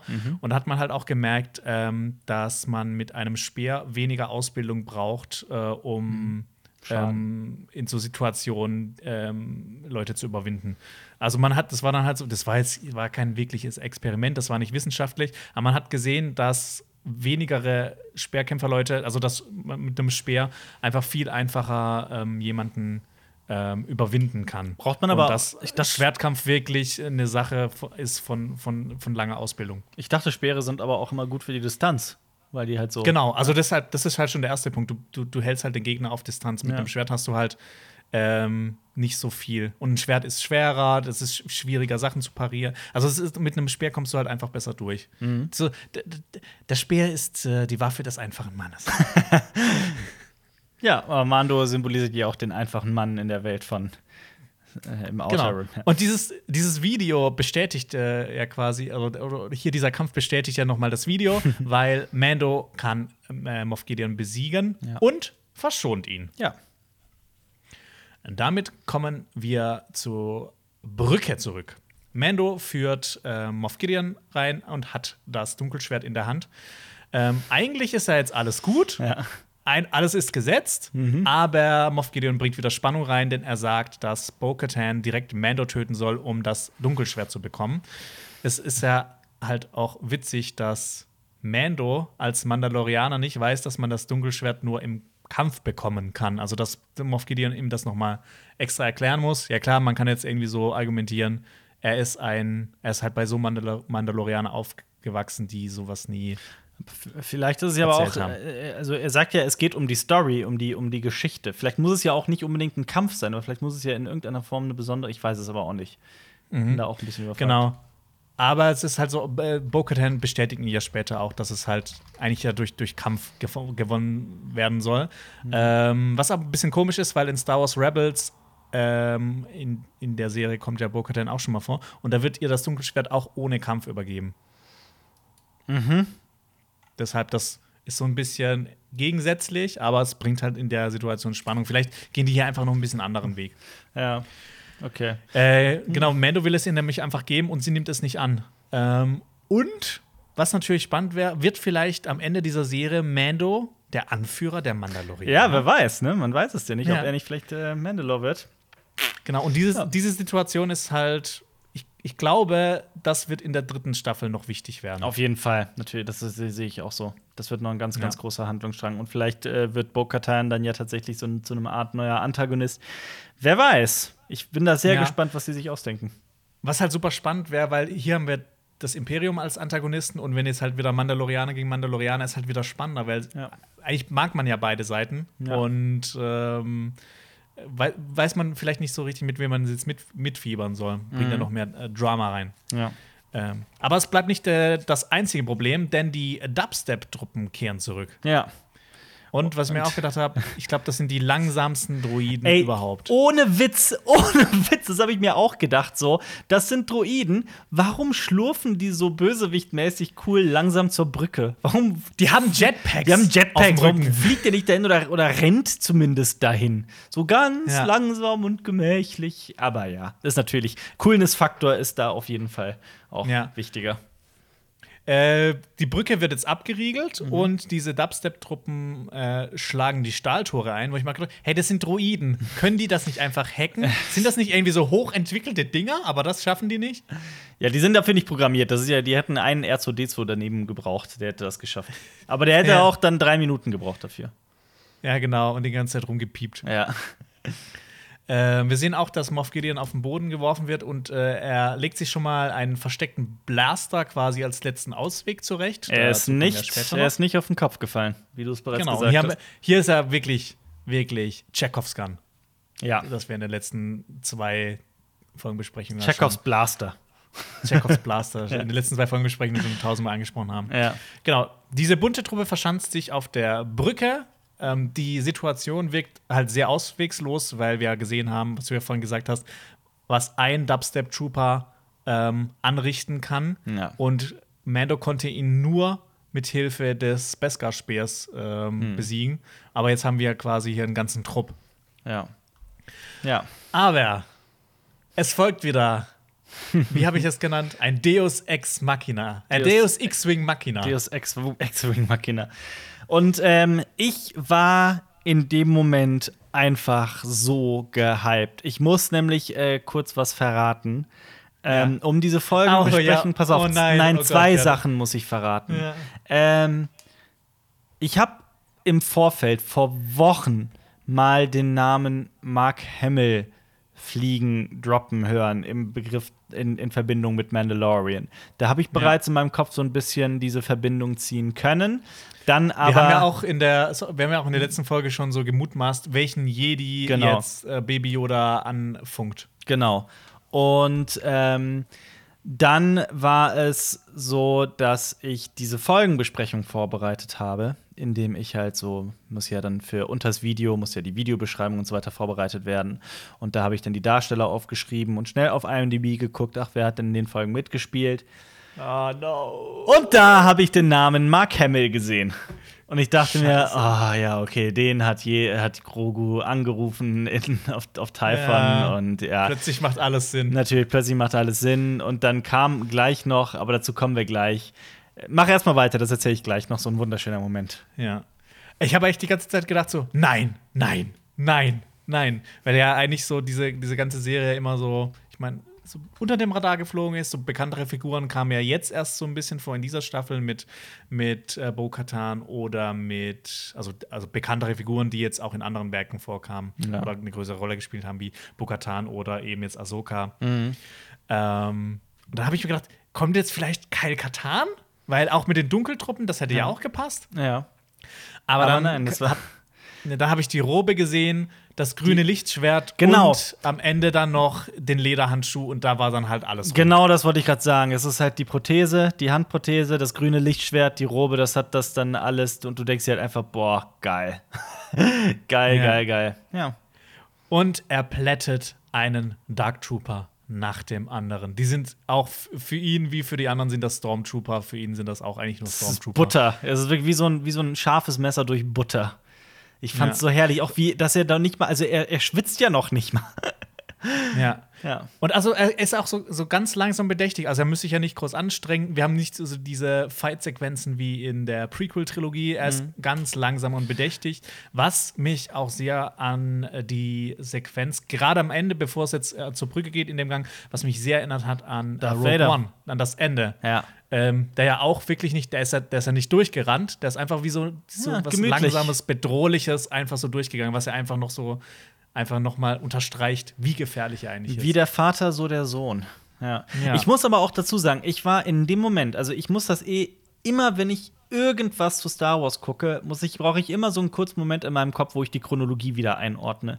Und ich musste mir gerade in dem Moment so überlegen, wie alt ist denn Luke gerade im Moment. Und ich dachte mir dann mhm. noch so, äh, ja, Moment mal, hey, ich habe doch gelesen, dass Mark Hamill drin vorkommt. Und ich habe halt an das, darüber reden wir gleich noch, über die Effekte.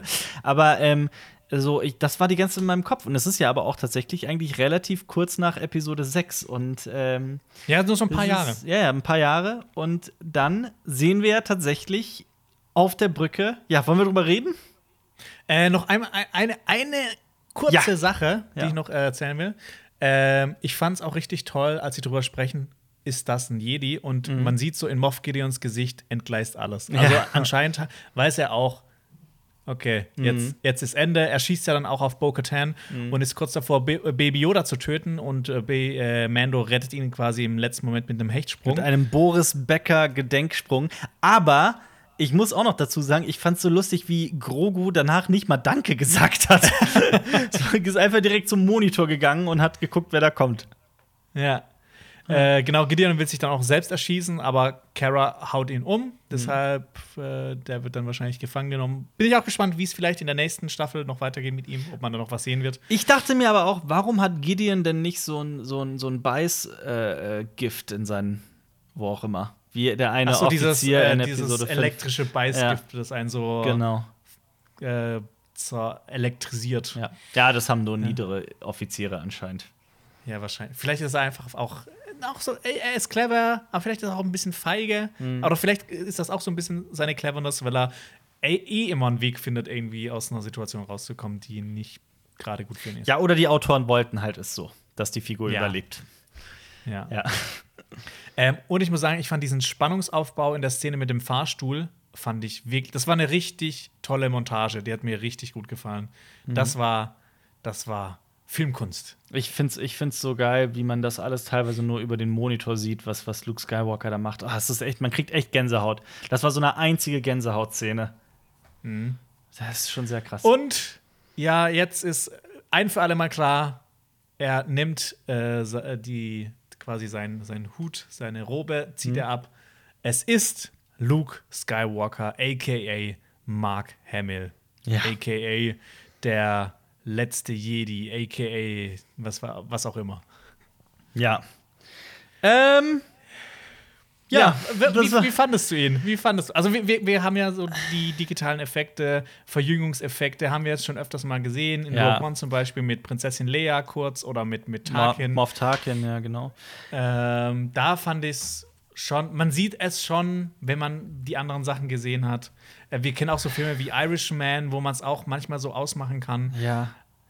Aber ich muss sagen, ich fand es im Großen und Ganzen nicht so gut. Also ich, ich bin da leider bei dir. Also ich glaube, das muss man ja auch dazu sagen, wenn man, ich glaube, wenn man irgendwie 30 Jahre vorspult und ein neuer 14-Jähriger, den es jetzt noch nicht gibt, schaut sich alles im Star Wars-Universum an, ich glaube, der wird das dem wird das kaum jucken. Es wird nur so eine, mhm. so eine Randnotiz sein, so prinzipiell, dass es Luke Skywalker ist, wie er da steht und dass wir, dass Luke Skywalker kommt, um Grogu abzuholen. Das alles hat bei mir genauso wie bei allen anderen so eine einzige Gänsehaut ausgelöst und ich fand es einfach krass geil. Mhm. Es kommt aber das Aber. Ähm, ich fand's permanent creepy ich fand, der war so leicht im Uncanny Valley, so wenn etwas halt wie ein Mensch aussieht, aber gerade so nicht realistisch genug, weil irgendwie der Ausdruck in den Augen fehlt. Ich fand beim ja, Kinn fand die, das Licht. Die Augen waren wirklich äh, echt aus der Hölle. Mich hat es auch so ein bisschen erinnert, ich, ich hatte irgendwie so das Gefühl, so die ganze Zeit, da, da stand ein Schauspieler und ich habe irgendwie so gespürt, wie auf seinem Gesicht tausend äh, Schichten CGI drauf sind. Absolut, absolut. Es ist, man kann es halt gerade so noch leicht erkennen. Mhm. Und es ist so, ah, ich kann es auch noch nicht mal so in, in, in, in Worte fassen. Also, wenn jetzt jemand da draußen irgendwie sagt, hör, also ich habe da nichts gesehen, dann, dann, dann freut mich das total, aber ich habe es wirklich so leicht erkannt. Und mich hat das mhm. so total, das war so, ich fand es so richtig creepy, gruselig. Mhm. Also, ich fand es auch eigentlich bedeutend schlechter als jetzt bei Prinzessin Leia oder ich, bei Tarkin. Also, ich halt leider auch. Und ich kann es noch nicht mal genau sagen, warum. Mhm. Vielleicht einfach, weil dieses Gesicht so präsent ist und war. Ja, das kann sein, dass es vielleicht daran liegt, aber es ist halt, es ist halt, wie du sagst, es ist so dieser etwas fehlende Ausdruck im Gesicht und in den Augen. Mhm. Ich, ja. Ich, aber ja, es ist halt, es ist jetzt ein Negativpunkt bei so vielen Positivpunkten. Es ist, es ist aber auch irgendwie so, dass oh, es sieht so ganz leicht plastisch aus. So, mhm. so ganz, ganz minimal. Halt wirklich so, als wäre es einfach eine extrem gute Videospielsequenz da drauf. Es ist so ein ganz, ganz minimales, leichtes Ding, aber das reicht halt tatsächlich schon aus, dass ich da saß und dachte, uh, uh, uh, ja. pack das weg, pack das weg, pack das weg. Und ich finde, es hat so diesen, diesen Impact von der Szene für mich persönlich, für mich persönlich, das ist ja alles ganz, ganz subjektiv, was ich hier sage, leider auch kaputt gemacht. Aber ich glaube halt so für die, für die große Mehrheit und auch so für die Zukunft kräht danach irgendwann kein Hahn mehr dass es mhm. Luke Skywalker ist, also so diese Idee und auch dieser Moment und die Inszenierung, mal abgesehen von den Effekten, fand ich halt saugeil. Mhm. Also im, deswegen auch im Großen und Ganzen fand ich die gesamte Folge halt schon ziemlich geil. Also mich hat die sehr, sehr, sehr, sehr, sehr, ähm, also die hat Spaß gemacht. Ich, ich war komplett drin. Es hat mich beeindruckt. Ich freue mich darauf, die auch noch mal zu gucken.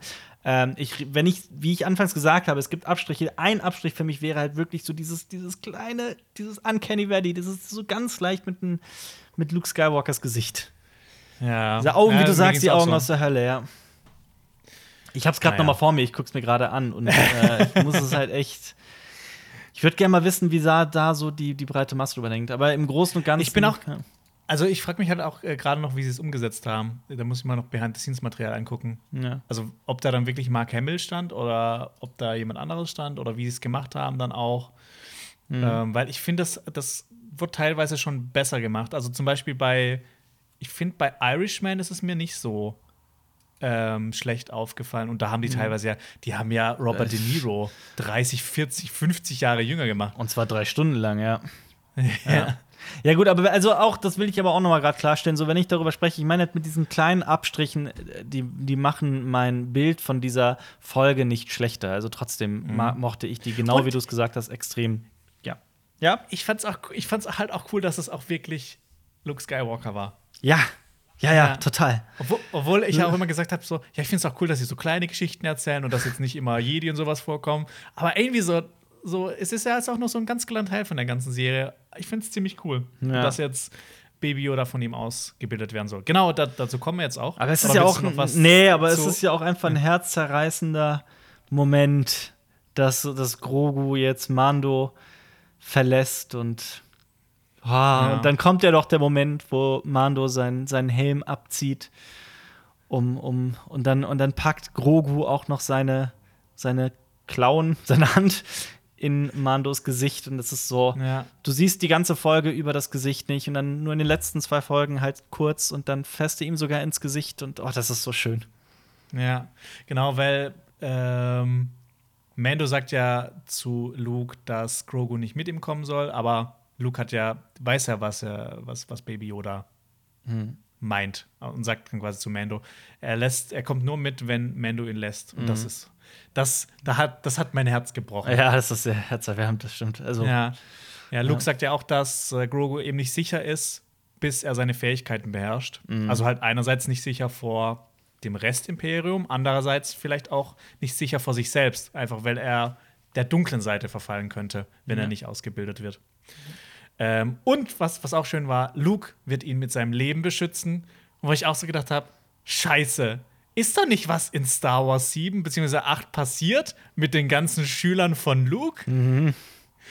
Wird da Baby Yoda auch dabei sein? Oder wird er auch einer von diesen ganz wenigen Jedi sein, die dann überlebt haben oder so? Ja, oder, oder, was, was oder, wird. oder wird da, wird da jetzt noch mal in Staffel 3 und 4 irgendwie noch mal der, der noch mal Ja, und dann stirbt Baby Yoda einfach. Nee, also das ist ja auch wirklich die Frage, jetzt wo Grogu weg ist, so spielt Grogu jetzt für Mandalorian, also für die Serie Mandalorian erstmal keine Rolle mehr?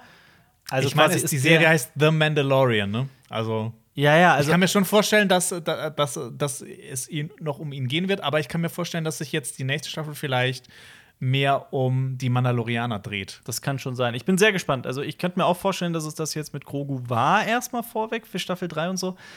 Aber wer weiß. Das kann ja gerade niemand sagen. Ja.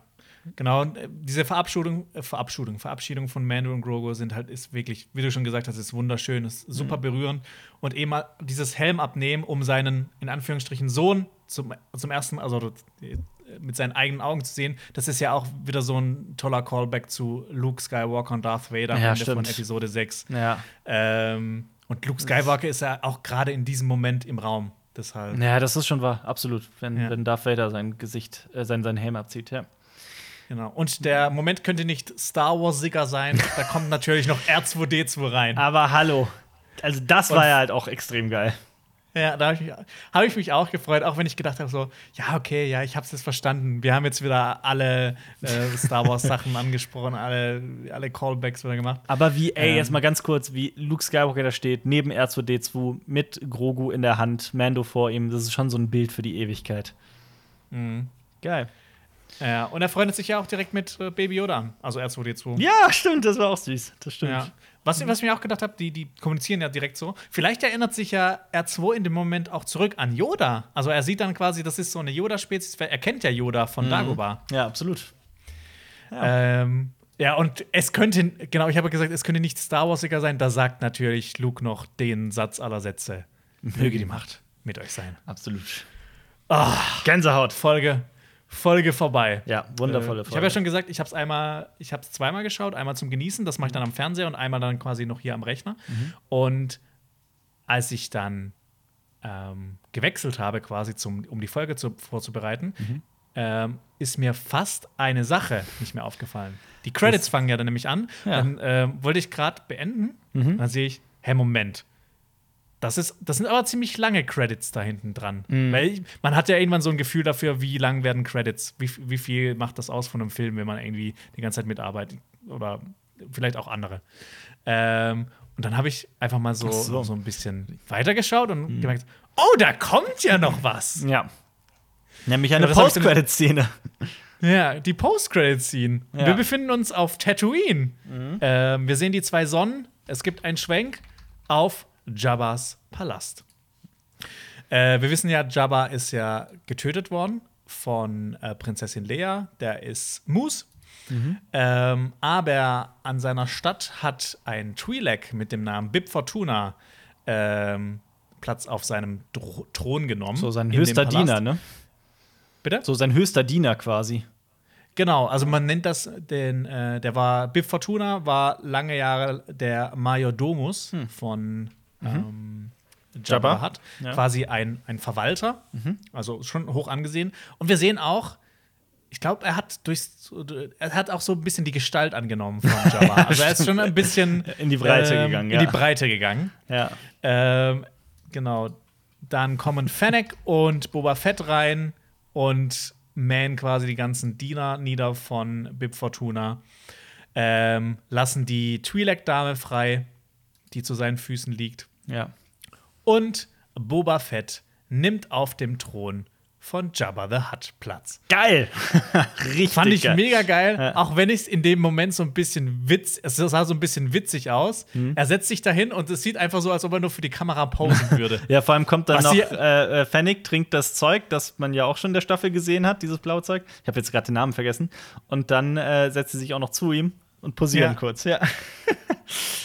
Geil. Ja, und wir erfahren von dem The Book of Boba Fett, einer Ja. neuen Serie, die nächstes Jahr im Dezember mit Mandalorian zeitgleich, glaube ich, auf. Aber Disney ist es denn schon, also, woher weißt du, dass es eine Serie wird? Ist das schon. Ist das so? Äh, jetzt, jetzt machst du mich gerade unsicher, Mhm. aber ich glaube, es ist auf jeden Fall eine Serie. Es soll auf jeden Fall im Dezember starten. Ähm, ich weiß nicht, Ist das schon veröffentlicht ist, worden, ist, es diese ist ein Spin-off. Okay, ich sage, Spin-off ist ein korrekter. Ob es jetzt eine Serie wird oder ein Film, ist natürlich eine andere Sache. Ja.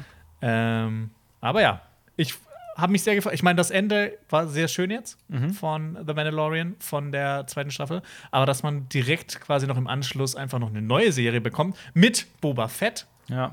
Ist natürlich schön. Und also es ich, ist- mich hat's gefreut. Und es ist das, das, das erste Mal, dass man überhaupt erst davon gehört hat. Also klar, weiß, redet man schon seit Jahren über Boba Fett-Serie, Boba Fett-Film und so weiter, aber das ist jetzt hier, glaube ich, das erste Mal so richtig in dieser Mhm. Ja. Folge gedroppt worden. Und vor Was allem. halt auch cool ist, weil, weil Disney ja kurz davor die ganzen anderen Serien angekündigt hat und jetzt quasi exklusiv dass äh, diese, diese Serie noch mal in Mandalorian angekündigt Absolut. Und es ist halt noch mal so, also genau wie bei Ahsoka Tano auch. Also das ist ja auch so ein bisschen Disneys Ding durch das MCU, durch das Marvel-Universum, dass sie halt alle diese verschiedenen Franchises und die Filme untereinander halt auch immer wieder so ineinander fließen lassen. Dass in der einen Serie dann plötzlich der vorkommt und der kommt dann in ihrer Serie vor und sie kommt dann, ne, und so weiter. Und das ist hier ein gutes Beispiel dafür. Und das heißt, da wird es dann, vermute ich mal, dann mit Book of Boba Fett auch losgehen, dass er halt in Jabba's Palace ähm, auf Tatooine irgendwas halt machen muss. Aber ich habe auch so richtig Gänsehaut bekommen, als man, das, das haben wir jetzt gerade auch übersprungen, als diese Post-Credit-Szene anfängt man die zwei Sonnen sieht von Tatooine. Das ist immer ein Ja, schöner auf jeden Moment. Fall. Ja. Da weiß man schon direkt, ah, okay, zwei Sonnen, Tatooine Ja. auf jeden Fall. Natürlich. Geil, geiler Scheiß, richtig geiler Scheiß. Ich fand diese Ja. Post-Credit-Szene großartig. Ja, schreibt auf jeden Fall in die Kommentare, ob wir zur nächsten Staffel auch wieder Folgenbesprechungen machen sollen. Mhm. Was, was ist so dein Feeling dabei, Alper? Ob wir Folgenbesprechungen machen dazu?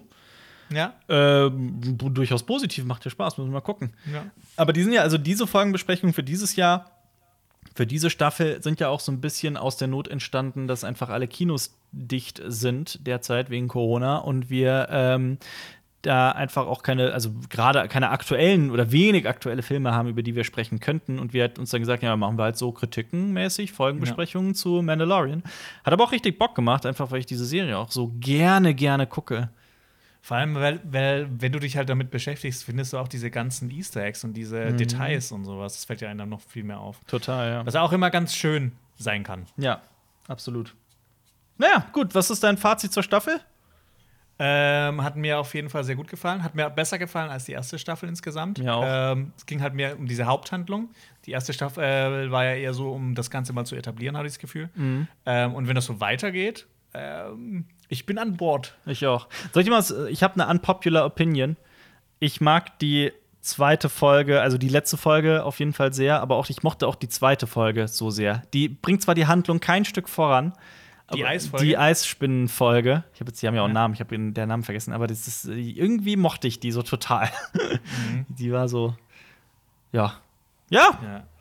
Dann sollen die Leute Ey. aber doch auf jeden Fall mal jetzt abonnieren, oder? Cinema Strikes Back, um dann die weiteren Folgen sonst besprechen gibt's zu verpassen. Ärger. Sonst schicken wir Fall. die Dubstep-Truppen zu euch. Ja. Wie gesagt, abonniert Cinema Strikes Back, wenn ihr auch die eventuellen zukünftigen Folgenbesprechungen nicht verpassen wollt. Auf YouTube unbedingt auschecken, unseren Kanal. Wir freuen uns über jedes Abo und schreibt gerne mal in die Kommentare, ob wir weitere Folgenbesprechungen machen sollen, was eure Lieblingsfolge der Staffel war. Wir verlinken euch jetzt auch noch das äh, äh, letzte Video unserer Kollegen von Game 2 und falls ihr es nicht eh schon gesehen habt, die letzte Folgenbesprechung. Und Jonas, es hat sehr viel Spaß gemacht mit dir. Ja, Ähm. mit dir auch, Alper. Vielen Dank für deine Zeit. Natürlich. Macht's gut. Tschüss. Und möge die Macht mit euch sein. This is the way. Das war ein Podcast von Funk.